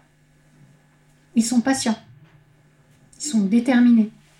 Ils croient, dur comme fer, que leur technique est la bonne. Mais je vous laisse imaginer les résultats. C'est-à-dire que non seulement la personne ne se prend pas réellement en charge pour atteindre son objectif, elle n'étudie pas la faisabilité de cet objectif, mais en plus son environnement empathique. Parce que si ça touche, par exemple, à l'exercice professionnel, ou si ça touche à sa vie de couple, mais il y a zéro prise en compte du réel. Et ça, ça pose de vraies grosses questions, des, des gros problèmes dans l'éducation des enfants. Quand on est dans la pensée magique, on le transmet bien sûr à ses enfants, mais on prend aussi des décisions magiques pour ses enfants. Donc ça pose vraiment problème. On est dans l'attente et dans la persévérance. L'autre chose aussi qui est très problématique, c'est que on va s'orienter toujours vers le positif. Jamais à aucun moment on ne prend en compte un autre pan de la réalité qui est le négatif. Donc on crée une illusion de positivité, mais on se focalise exclusivement sur ce qu'on veut voir, ce qui est important de voir, puisque c'est ce qui va nous permettre d'optimiser, d'améliorer notre conscience. On se ment à soi-même, ça c'est clair, c'est très très très clair. On s'empêche d'évoluer. En réalité, un aspect positif de la pensée positive, c'est que c'est comme un verre de whisky. Si je vais pas bien, je suis au fond du trou, et que je peux à un moment donné me dire ah mais il y a de l'espoir, voilà, je projette une pensée positive, ou je me dis à moi-même je suis une belle personne. Oui, bien sûr que ça peut aider, c'est-à-dire une affirmation peut avoir cet effet agréable, réconfortant que peut avoir un verre de whisky pour se détendre le soir. Mais croire que c'est la solution à nos problèmes, c'est pas possible. Ça marchera pas. Et surtout, si je prends un verre de whisky tous les soirs, ou à chaque fois que j'ai un problème, je vais même peut-être en créer de nouveaux. C'est ce qu'on a vu précédemment. Donc, faut passer à deux verres. Faut passer à deux verres. Exactement. Mais c'est ça, c'est ça ce qui se passe. On passe à deux verres, à trois verres, à quatre verres, parce qu'on se dit qu'on n'a pas assez bu de whisky. En fait, il y a une escalade de l'engagement. Donc ça, c'est un, phénomène qu'on connaît bien en psychologie sociale, c'est que quand on s'est engagé de manière vraiment importante dans quelque chose, on n'a pas envie de l'abandonner, on n'a pas envie de se dire qu'on a perdu son temps, ou qu'on s'est fait avoir, qu'on a été crédule. On n'a pas envie de se dire qu'on s'est trompé.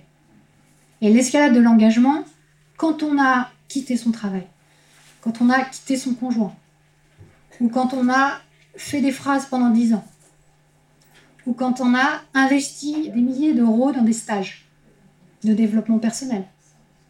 Quand on a des amis autour de nous qui sont des gens qui croient à la pensée positive. Quand on a vendu la pensée positive tout autour de nous, à nos parents qui nous ont euh, rabroués, euh, aux gens qui nous ont rayonnés, est-ce qu'on est capable de se dire je me suis trompé et surtout, si je me suis trompé, il bah, va falloir que je change de discours, euh, que les gens vont voir que je me suis trompé, et surtout, j'ai perdu de l'argent, j'ai perdu du temps, j'ai endoctriné les gens autour de moi, etc. etc. Oui?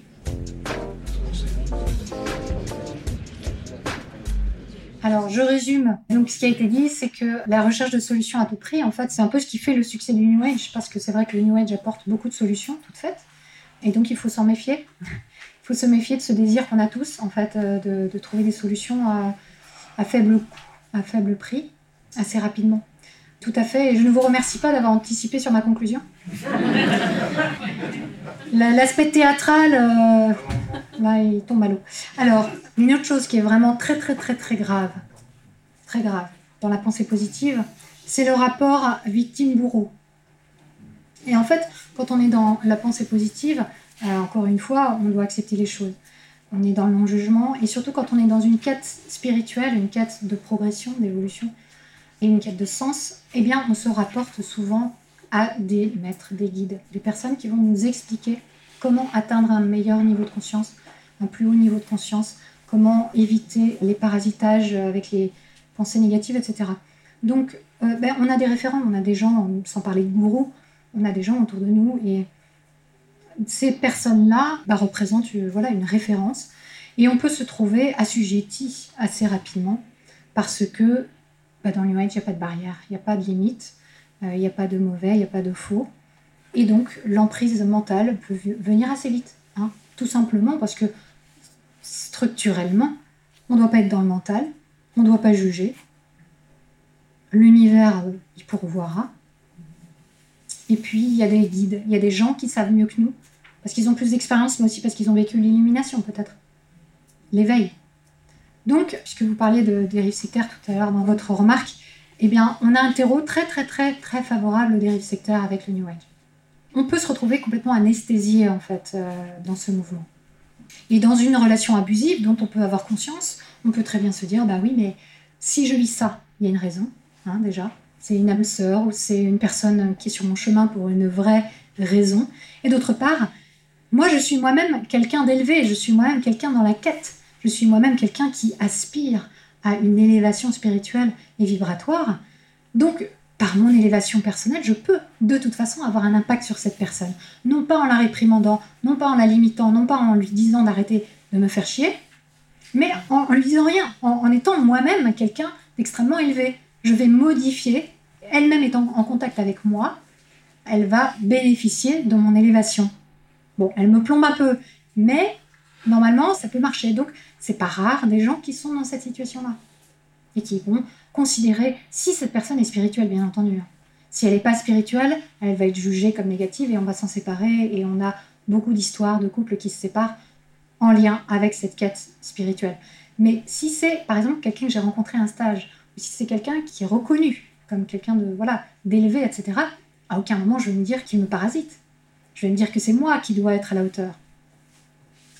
Là, on arrive à des cas qui sont évidemment pas les cas les plus courants, mais euh, en tout cas, parmi les dérives sectaires qui sont répertoriées par la Mivilude, donc euh, l'instance euh, gouvernementale française de lutte contre les dérives sectaires, on a des dérivés d'activités New Age. Alors, la recherche nous dit que les gens qui sont les plus optimistes ne sont pas forcément ceux qui atteignent leurs objectifs. Ah. Donc, c'est pas parce qu'on projette quelque chose de positif qu'on atteint mieux nos objectifs. C'est même l'inverse. Alors là, là c'est intéressant quand même. Parce que là, ça va carrément à l'encontre de ce que dit la pensée positive. Par exemple, si je veux perdre du poids ou que je veux arrêter la cigarette et que je me dis je vais y arriver, il n'y a aucun problème, je suis positive. Ben, j'ai moins de chances d'y arriver que si je me dis bon, je veux arrêter de fumer, maintenant quels sont mes objectifs? Parce que je sais très bien que je vais être tentée. Je sais très bien que au boulot, il va y avoir la pause, euh, la pause café, que euh, chez ma mère, tout le monde fume.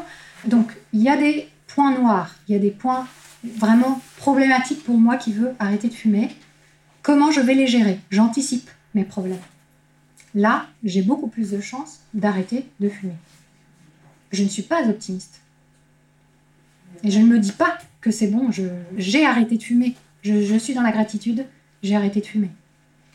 Puisque c'est ce que ferait quelqu'un dans cette pensée-là. En fait, ce qu'on voit, c'est que les rêves, ça démotive pour passer à l'action. Quand on est dans une vie rêvée, qu'on se dit je me projette, j'ai une super belle voiture, euh, je gagne 10 000 euros par mois et j'ai trouvé l'âme sœur. Je me projette, je me projette tous les jours, tous les jours, tous les jours, tous les jours dans cette idée, qui est quand même euh, la pratique classique euh, en pensée positive et des thèmes classiques. Mais je ne passe pas à l'action. Je suis dans un rêve. Donc là encore, au niveau scientifique, on voit que la projection par le rêve ne permet pas le passage à l'acte, il l'empêche en fait, démotive. Et quand on en a déjà l'impression d'avoir atteint un objectif, on ne se motive pas pour passer à l'action. Alors il y a un moment très précis où c'est très important de rêver. Et ça peut vraiment avoir des effets très bénéfiques. J'en ai un tout petit peu parlé, un tout petit peu avant. C'est quand on est dans une situation, un contexte répressif dont on ne peut pas sortir. Par exemple, vous êtes un enfant maltraité. Vous êtes enfermé dans ce contexte. Vous n'avez pas de moyens d'action. Eh bien, pour survivre émotionnellement, pour survivre à cette situation, pour la supporter, oui, rêver, s'échapper, rêver d'autre chose, d'un futur, euh, d'autres circonstances parallèles, d'un ami imaginaire ou ce qu'on veut, oui, ça aide. Ça aide à vivre, ça aide à supporter, ça aide à potentiellement vivre autre chose une fois qu'on sera adulte. Pareil, quand on est euh, au milieu du désert et qu'on n'a plus d'eau, bah, se dire oui, je suis sûr là, dans 10 km, il faut que je tienne, dans 10 km, il y aura une oasis, euh, je vais la trouver. Bah oui, ça, ça me permet de tenir, ça me permet d'avancer un pas après l'autre. Voilà. Mais ça, c'est le cas particulier dans lequel la pensée positive, un peu comme ça, magique, peut servir et sauver une vie. Alors, il y a une psychologue qui parle beaucoup de tout ça, euh, qui s'appelle euh, Gabriele Oettingen, qui est allemande. Et elle, elle propose comme solution ce qu'elle appelle le contraste mental. Donc quand on a un objectif, quand on veut faire quelque chose, plutôt que d'être dans la pensée positive magique avec des affirmations, dont, on a compris que c'était vraiment pas la bonne solution, eh bien oui, on va visualiser. On va visualiser la situation qui nous intéresse. On va ressentir le plaisir que peut nous procurer l'atteinte de cet objectif. Mais juste après, dans la foulée, on va imaginer tous les obstacles qu'on va devoir surmonter, affronter pour que cet objectif soit atteint. Donc oui, on se projette, on voit ce que ça va nous apporter et on trouve ça super, on a vraiment envie de faire ça. J'ai envie de créer un podcast, ça va être génial. Mais je sais que bon, il va falloir faire plein plein de choses pour arriver au premier jour de la diffusion du premier podcast. Puis après, il va falloir tenir la route pendant des mois. Donc il faut anticiper voilà, les problèmes qui vont se poser techniques euh, financiers, euh, de euh, collaboration, etc., etc., etc. Il faut les anticiper, sinon, bah, sinon on rêve et puis on se casse la gueule. Quoi. Le contraste mental. En quoi ça consiste? Ça consiste à ramener le rêve à la réalité, en créant un pont entre les deux. Et ça, évidemment, on en est très très loin dans le New Age. Parce que le New Age, c'est la vie dans le rêve. La réalité est ce que tu veux qu'elle soit. Une autre stratégie qui peut être complémentaire avec ce dont je viens de parler, le contraste mental, c'est l'implémentation des intentions. Alors qu'est-ce que l'implémentation des intentions? C'est encore une fois prendre en compte les obstacles potentiels en les anticipant et en disant, par exemple, si jamais mes collègues m'invitent à la pause café, alors, et là, on donne la solution qui nous est propre, qui nous est personnelle pour éviter de fumer. Donc si jamais, alors, ça permet encore une fois de se projeter dans une situation et de se dire, bon, mon objectif étant d'arrêter de fumer, cette implémentation des intentions me permet d'anticiper un certain nombre de situations. Je ne vais pas toutes les anticiper, il y en aura sûrement qui me surprendront et qui me tenteront beaucoup pour fumer. Mais disons que je me prépare à ce que oui, potentiellement, j'ai une réponse, que je puisse réagir de manière euh, un peu plus calculée que juste être surprise et de me dire Ah non, c'est impossible, euh, et de reprendre une clope.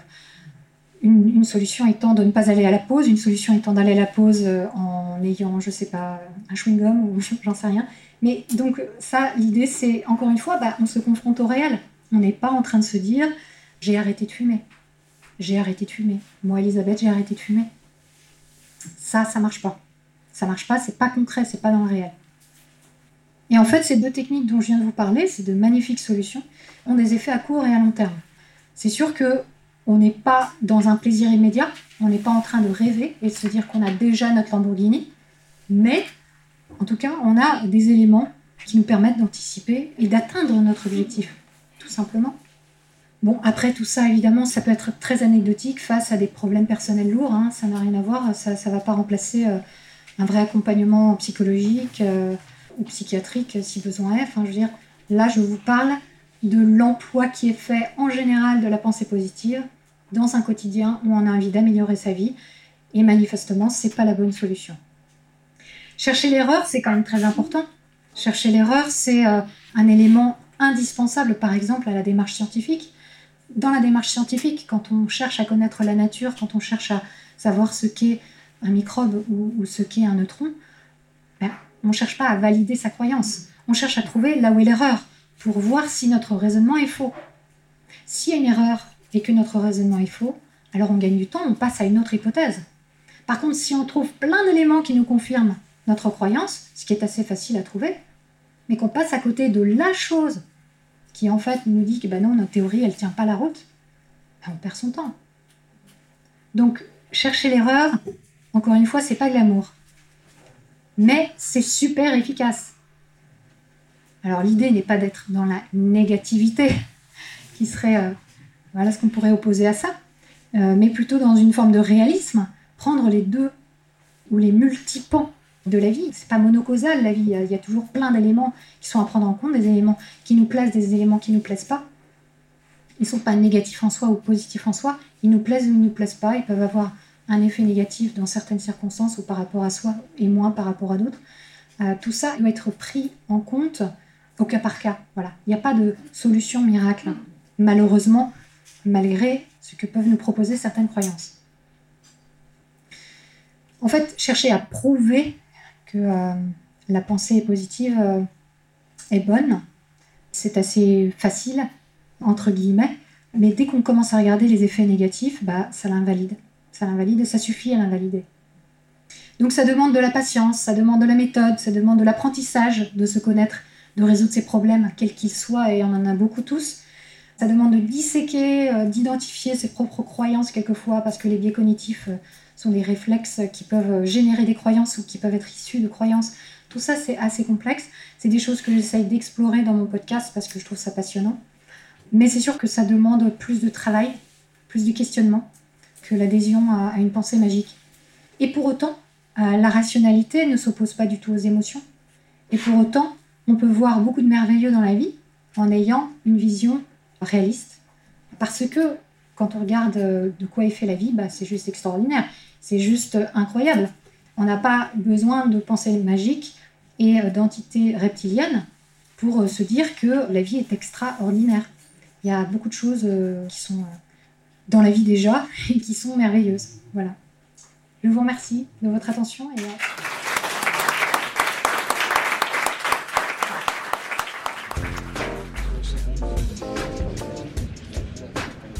La remarque était sur la psychologie positive et euh, le fait que ça pouvait avoir aussi beaucoup de conséquences négatives et que effectivement la psychologie positive valide et encourage un certain néolibéralisme. Donc c'est tout à fait vrai.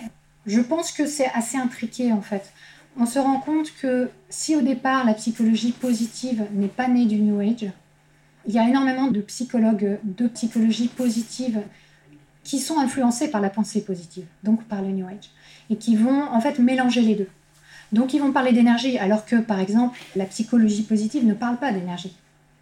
De même que dans le New Age, on va parler très souvent de résilience, on va, parler, on va employer des termes de psychologie positive, on va se les attribuer, on va les récupérer, de même qu'on a récupéré des éléments de christianisme ou des éléments euh, d'hindouisme.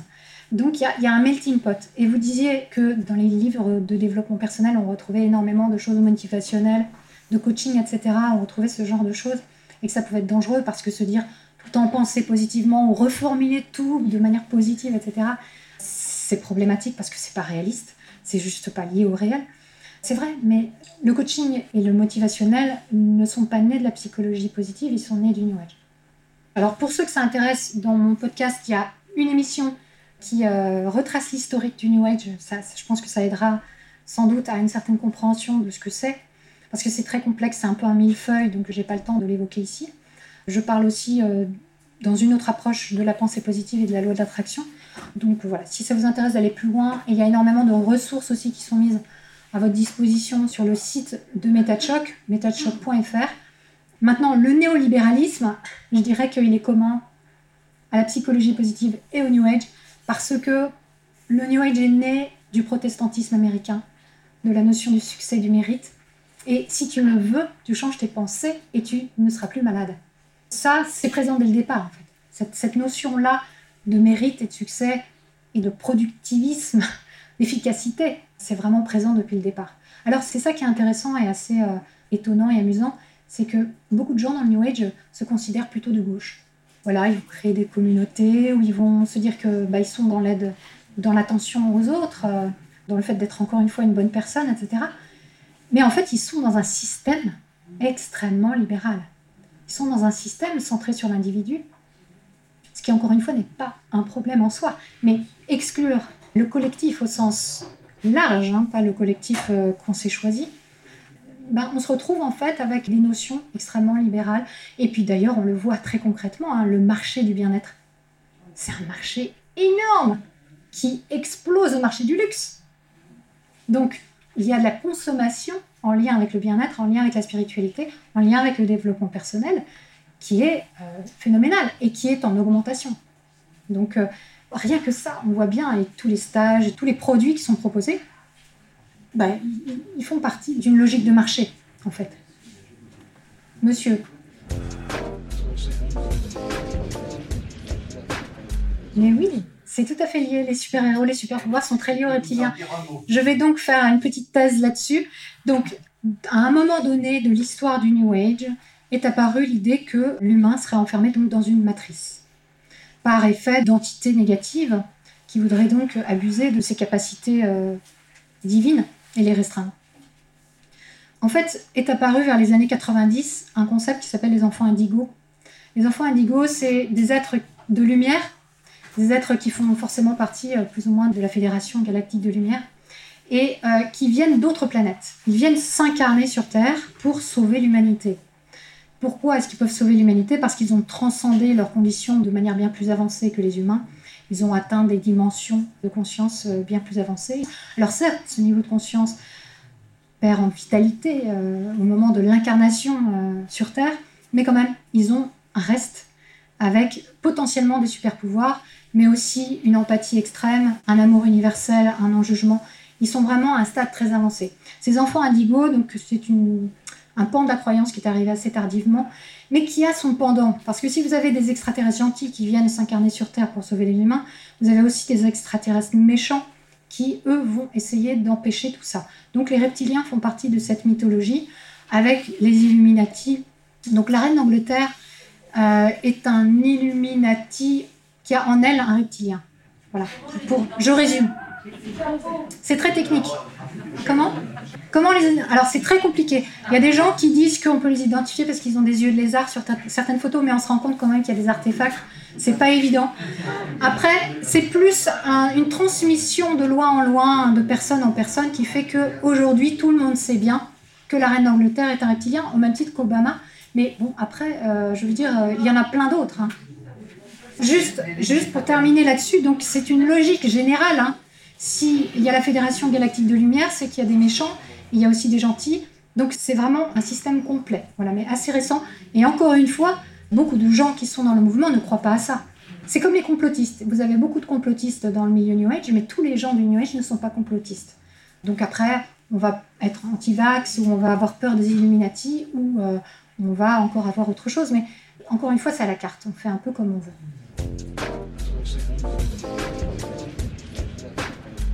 Alors, il y a un concept de Dieu puisque vous êtes Dieu, madame.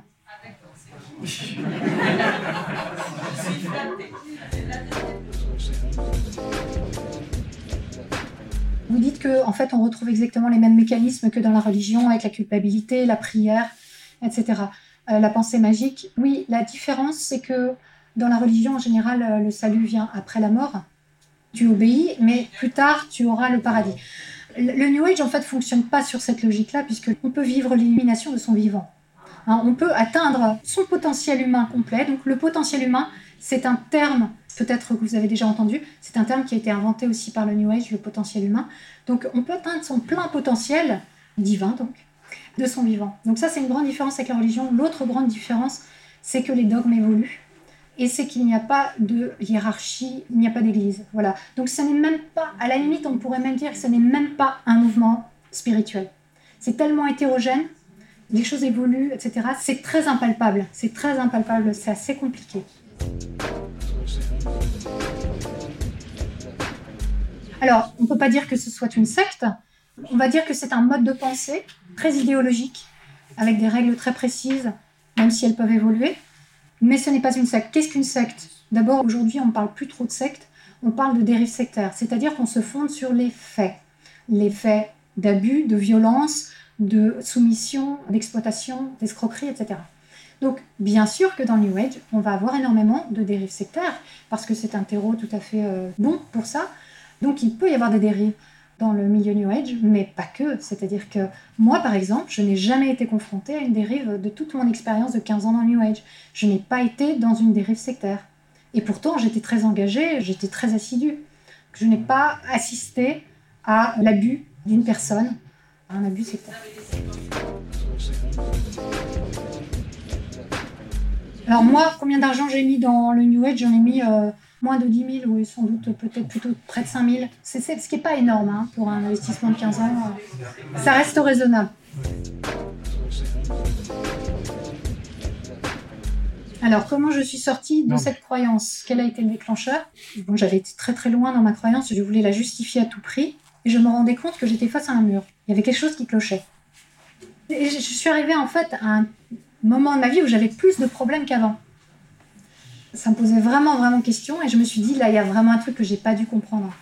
Alors, je pensais être un enfant indigo. Et je me disais quand même, ce qui est bizarre, c'est que j'arrive pas à savoir ce que c'est exactement qu'un enfant indigo. Donc, j'ai fait une recherche sur Internet un jour et euh, je tombe sur une vidéo euh, faite par euh, une jeune femme très sympa, interviewée, qui dit Oui, alors moi je suis une enfant cristal. Donc, l'enfant cristal, c'est le degré au-dessus.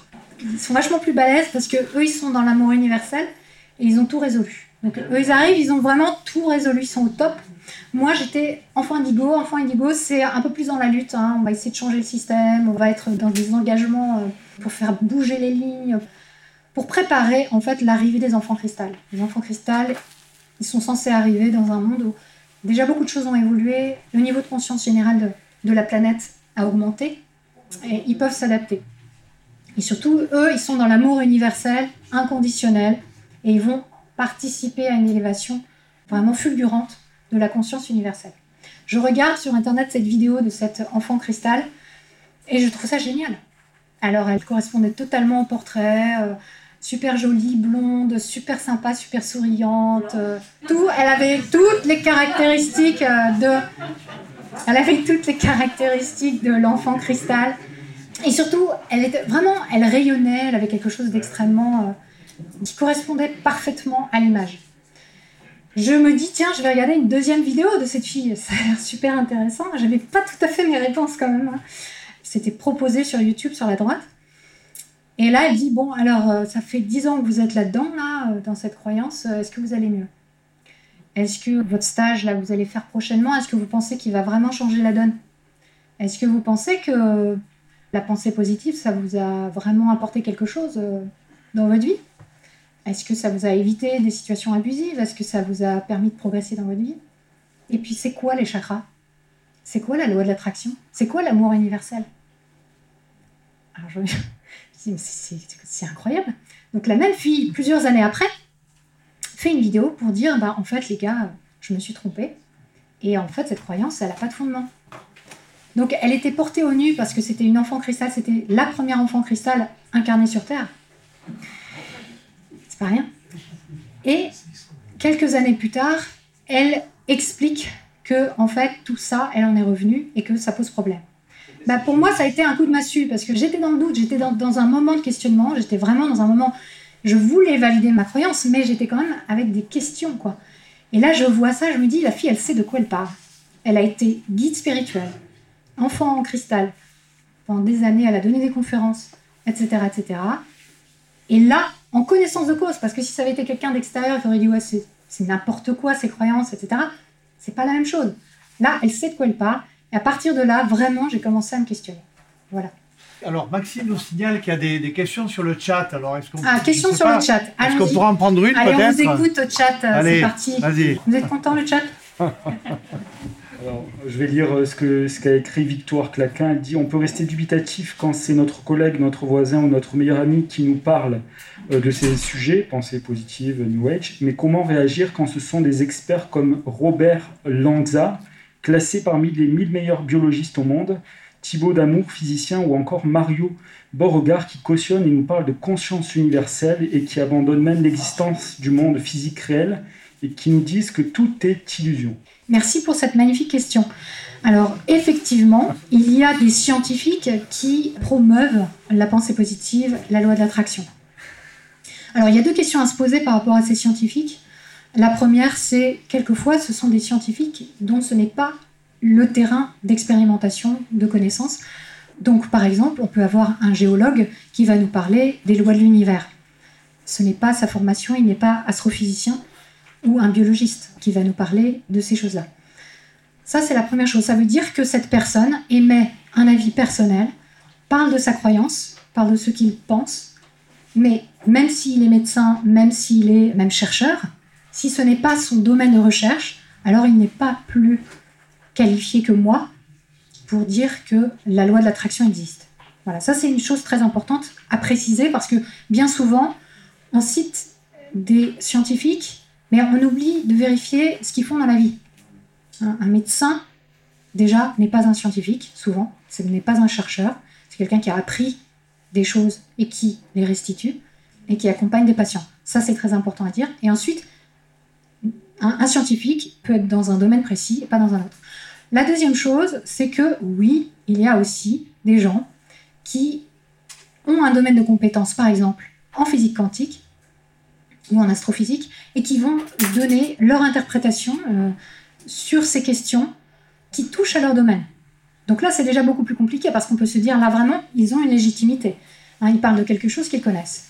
Alors, il y a un mouvement, un courant dans les sciences qui est né euh, au début du XXe siècle, qui s'appelle le mysticisme quantique, oui, qui est euh, le fait que certains scientifiques ont effectivement, face à toutes les inconnues ou les incompréhensions de la physique quantique, se sont dit, bah, il y a des réponses à trouver dans la spiritualité, il y a des réponses à trouver dans des choses qui nous transcendent. Et on peut les comprendre, bien entendu, parce qu'on a tous envie d'avoir des réponses quand on a des questions existentielles. Mais il ne s'agit pas de science. Et ça, je pense que c'est très important de le préciser. Ces personnes qui sont spécialistes d'un domaine et qui parlent de spiritualité ou qui parlent d'une conscience universelle, par exemple, n'ont pas prouvé que ce qu'elles disent est vrai. Alors, pourquoi elles ne l'ont pas prouvé? Parce que bien entendu, quand on touche à ce genre de choses, on touche à des choses qui peuvent être difficiles à prouver, voire même irréfutables, c'est-à-dire impossibles à prouver. Maintenant, on peut aussi soupçonner que quoi qu'il en soit, ce soit encore malgré tout un avis très personnel. Donc, à ces scientifiques, il faut leur demander quelles sont les preuves qu'ils ont, tout simplement, qui soient liées à leur domaine de compétence. Ça, je pense que c'est primordial. Et en fait, à ce jour, il n'y en a aucun qui a pu démontrer une approche euh, spiritualiste, en fait, tout simplement. Ce qui est normal, parce que c'est à l'opposé de la science. hein. La science est matérialiste. hein. On peut très bien être croyant et scientifique, c'est pas du tout opposé. Par contre, mélanger les deux dans sa pratique professionnelle, c'est problématique. Et prétendre que la science peut répondre à des questions spirituelles, c'est pas possible non plus, c'est faux. La question est qu'est-ce qui m'a mis dans la tête d'être enfant indigo et qui décide euh, qui est enfant indigo ou qui ne l'est pas? Alors, personne ne décide parce qu'il n'y a pas de hiérarchie. Donc, on s'autoproclame enfant indigo. Après, on, on- on peut avoir des indices, c'est-à-dire qu'il y a quand même quelques éléments. Par exemple, les enfants indigos sont nés dans une certaine période, des années 60 aux années 90. Les enfants indigos sont nés à ce moment-là. Alors, on n'est pas obligé d'être blonde ou blanche pour être, pour être enfant cristal ou enfant indigo, mais il y a une mythologie avec des imageries qui sont très limites, d'ailleurs, euh, très ariennes, euh, très, voilà, avec des personnages euh, très filiformes, etc. Avoir les yeux bleus, c'est un plus. Mais alors, qu'est-ce qui m'a amené à croire que j'étais enfant indigo Mais En fait, quand vous êtes entouré de gens, quand vous êtes entouré de gens qui sont croyants, puisque c'était mon cas au bout d'un moment, et que vous avez des gens qui vous donnent des critères, qui disent bah, les enfants indigos, c'est des gens qui cherchent euh, la justice. euh. donc là, on entre vraiment dans l'effet Barnum, hein, c'est-à-dire c'est quelque chose dans lequel tout le monde peut se retrouver. Hein, Ce sont des, arguments, des qualités que tout le monde aspire à avoir ou que tout le monde peut se trouver. Euh, donc, c'est des gens qui ont du mal avec l'injustice, qui vont vouloir améliorer le monde. C'est- C'est des gens qui vont être un peu guerriers quand même, hein, les indigos, puisqu'ils essaient de faire quelque chose pour que ça bouge. Mais en même temps, c'est des gens qui sont dans l'amour, qui veulent le bien, etc. Quand on est entouré de gens comme ça, on peut à un moment donné se dire, bah ouais, en fait, euh, ou même des amis peuvent nous dire, mais tu sais, je pense que t'es indigo. Hein. Bon, bah ok, alors au début, on se dit, bon, pourquoi pas, euh, non, c'est débile. Mais en fait, pour répondre très précisément à votre question, le problème de ces croyances, c'est que c'est pas du jour au lendemain. Je suis pas entrée dans le mouvement New Age en me disant que j'étais indigo. Je suis entrée dans le mouvement New Age par le développement personnel et petit à petit, en changeant mon entourage, mon mode de pensée, par effet boule de neige, une croyance en amenant une autre, permettant d'accepter une autre, eh bien, on arrive à des choses extrêmes. Potentiellement, c'est pas le cas de tout le monde, mais on peut arriver à des croyances qui sont complètement hors sol. Et c'est pas du jour au lendemain. Si vous, de- si ça fait peur et vous avez bien raison d'avoir peur, c'est problématique et c'est vraiment dangereux. C'est pas pour rien que cette conférence s'appelle les dangers de la pensée euh, positive. Mais euh, si vous demandez à une personne qui est dans une secte, si vous pouviez retourner dans le temps et avant qu'elle entre dans la secte, si vous pouviez lui demander, est-ce que tu penserais que des extraterrestres vont venir sauver la planète? Et est-ce que tu penserais que c'est grâce au fait de te laver les mains 20 fois par jour que tu peux purifier ton âme? Elle va dire, a priori, elle va dire non. Par contre, quand on voit le résultat, ces personnes qui sont dans une secte, elles le font et elles le croient. Comment elles en sont arrivées là? C'est pas du jour au lendemain. C'est un conditionnement lent, un endoctrinement. Voilà. Et quand elles en sortent, alors là, elles regardent comme moi je regarde. Avec du recul, je me dis mais c'est quoi ça? C'est n'importe quoi. Tu, tu, tu t'étais où là? Et pourtant, j'y étais. La personne qui me fait remarquer que sa fille est entrée dans ses croyances et de manière de plus en plus prononcée, et que donc le dialogue euh, devient difficile avec elle. Le problème de ces croyances, c'est qu'au départ, elles semblent anodines. Elles semblent futiles ou farfelues ou gentilles ou sympathiques. C'est pas un problème. Ce qui se passe, c'est qu'il y a deux choses. D'abord, il y a le temps et l'entourage et l'engagement qui font que on va petit à petit donc augmenter son niveau de croyance et agréger de nouvelles croyances qui vont venir consolider la croyance initiale, la valider, mais aussi qui vont venir en ajouter de nouvelles. Et c'est toujours un crescendo, c'est-à-dire c'est des choses de plus en plus extrêmes, de plus en plus folles en fait. La personne elle-même n'est pas folle, c'est sa croyance qui quitte la réalité. Il devient compliqué de communiquer avec ces personnes parce que quand elles vous en parlent quand vous vous en rendez compte, elles assument déjà ces croyances. Elles ne sont pas en quête par rapport à ce que vous savez. Ce que vous savez d'elle aujourd'hui, c'est ce qu'elle a commencé à croire il y a plusieurs années. Donc vous, vous arrivez avec vos remarques, avec vos questions, ou même avec euh, de la moquerie ou de la critique. Quelle que soit la réaction, pour elle, c'est complètement à côté de la plaque. Parce qu'elle, ça fait déjà deux ans qu'elle a confirmé sa croyance, qu'elle est entourée de gens qui croient à ça, et il n'y a aucune raison qu'elle prenne en compte votre remarque. Donc si j'ai juste une chose à dire par rapport à ça, c'est d'abord qu'une croyance qui se révèle, elle est déjà dormante depuis un bon bout de temps. Tous les gens qui se sont jetés sur euh, les théories complotistes avec le Covid, pour moi, ce sont des gens qui étaient déjà engagés dans une sorte de complotisme dormant et qui, avaient les bases suffisantes pour que ça prenne chez elles. Deuxième chose, il ne faut pas couper les liens, c'est-à-dire que la seule prise qu'on puisse avoir dans ce genre de situation, c'est de continuer le dialogue. Alors, peut-être rester dans le questionnement, lui proposer vos questions, lui demander des éclaircissements sur sa croyance. Ça, c'est une démarche qui est toujours très intéressante. Pour elle comme pour vous, parce que ça vous permet de mieux comprendre ce qu'elle pense, là où elle en est.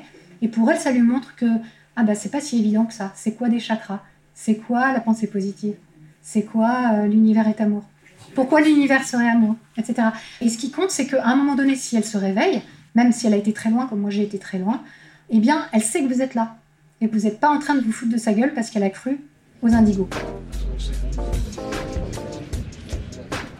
La question est qu'est-ce qu'une quête spirituelle? Qu'est-ce que veut dire une personne quand elle dit je suis dans, une quête spirituelle? Alors, en général, c'est lié au sens de la vie. Une personne qui est dans une quête spirituelle, c'est une personne qui cherche à trouver la vérité, le sens de la vie, la vérité. Après, elle peut avoir des ambitions, l'ambition d'être très élevée spirituellement, mais pas forcément. C'est-à-dire, quelqu'un qui est dans une quête spirituelle, c'est quelqu'un qui cherche du sens, je pense, tout simplement. Après, dans les gens qui sont en quête spirituelle, bah oui, il y a des gens qui vont essayer d'augmenter leur taux vibratoire, d'atteindre l'éveil, etc. Bien sûr, hein, c'est évident. Mais je crois que le but euh, au départ, c'est quand même euh, soit résoudre des angoisses, on va dire, euh, existentielles, soit, moi, moi ma motivation, c'était vraiment la quête de vérité, avec un grand V. Je voulais connaître la vérité. Vraiment. Bon, ça m'a passé. Hein.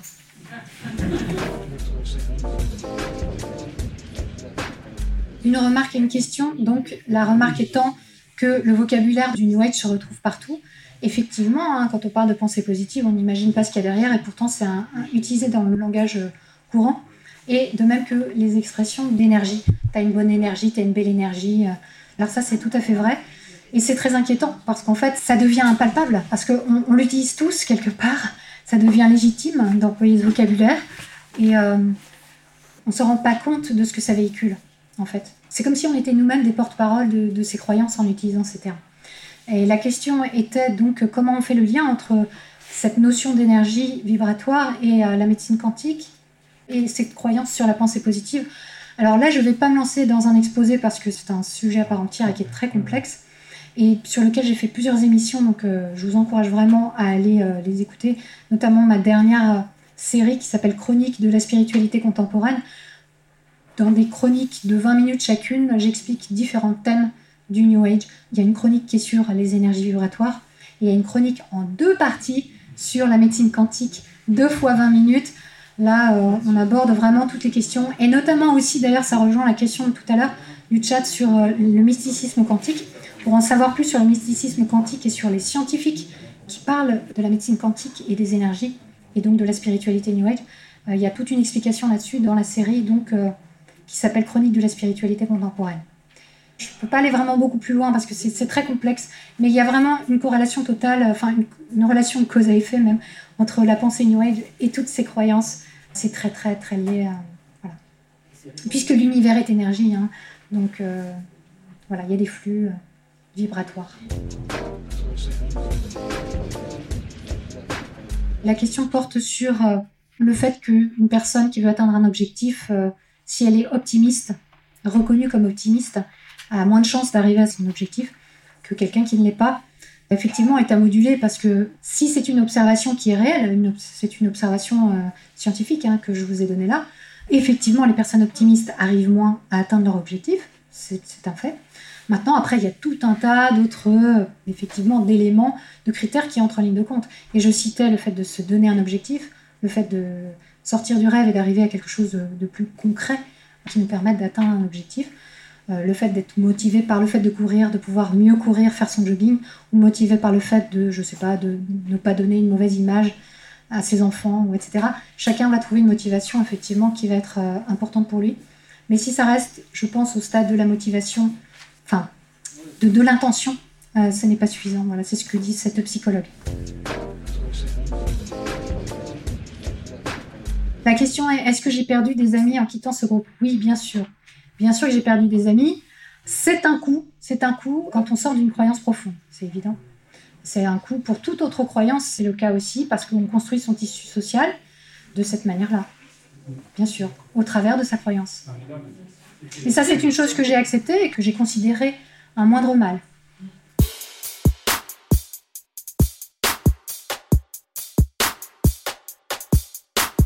Vous aimez cette émission et vous pensez qu'elle peut être utile à d'autres?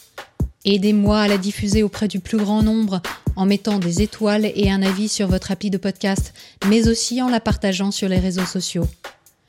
Les références en lien avec ce qui a été dit sont à retrouver sur le site métadechoc.fr. Je tiens à remercier Maxime Echen pour la prise de son et la modération du chat pendant la conférence.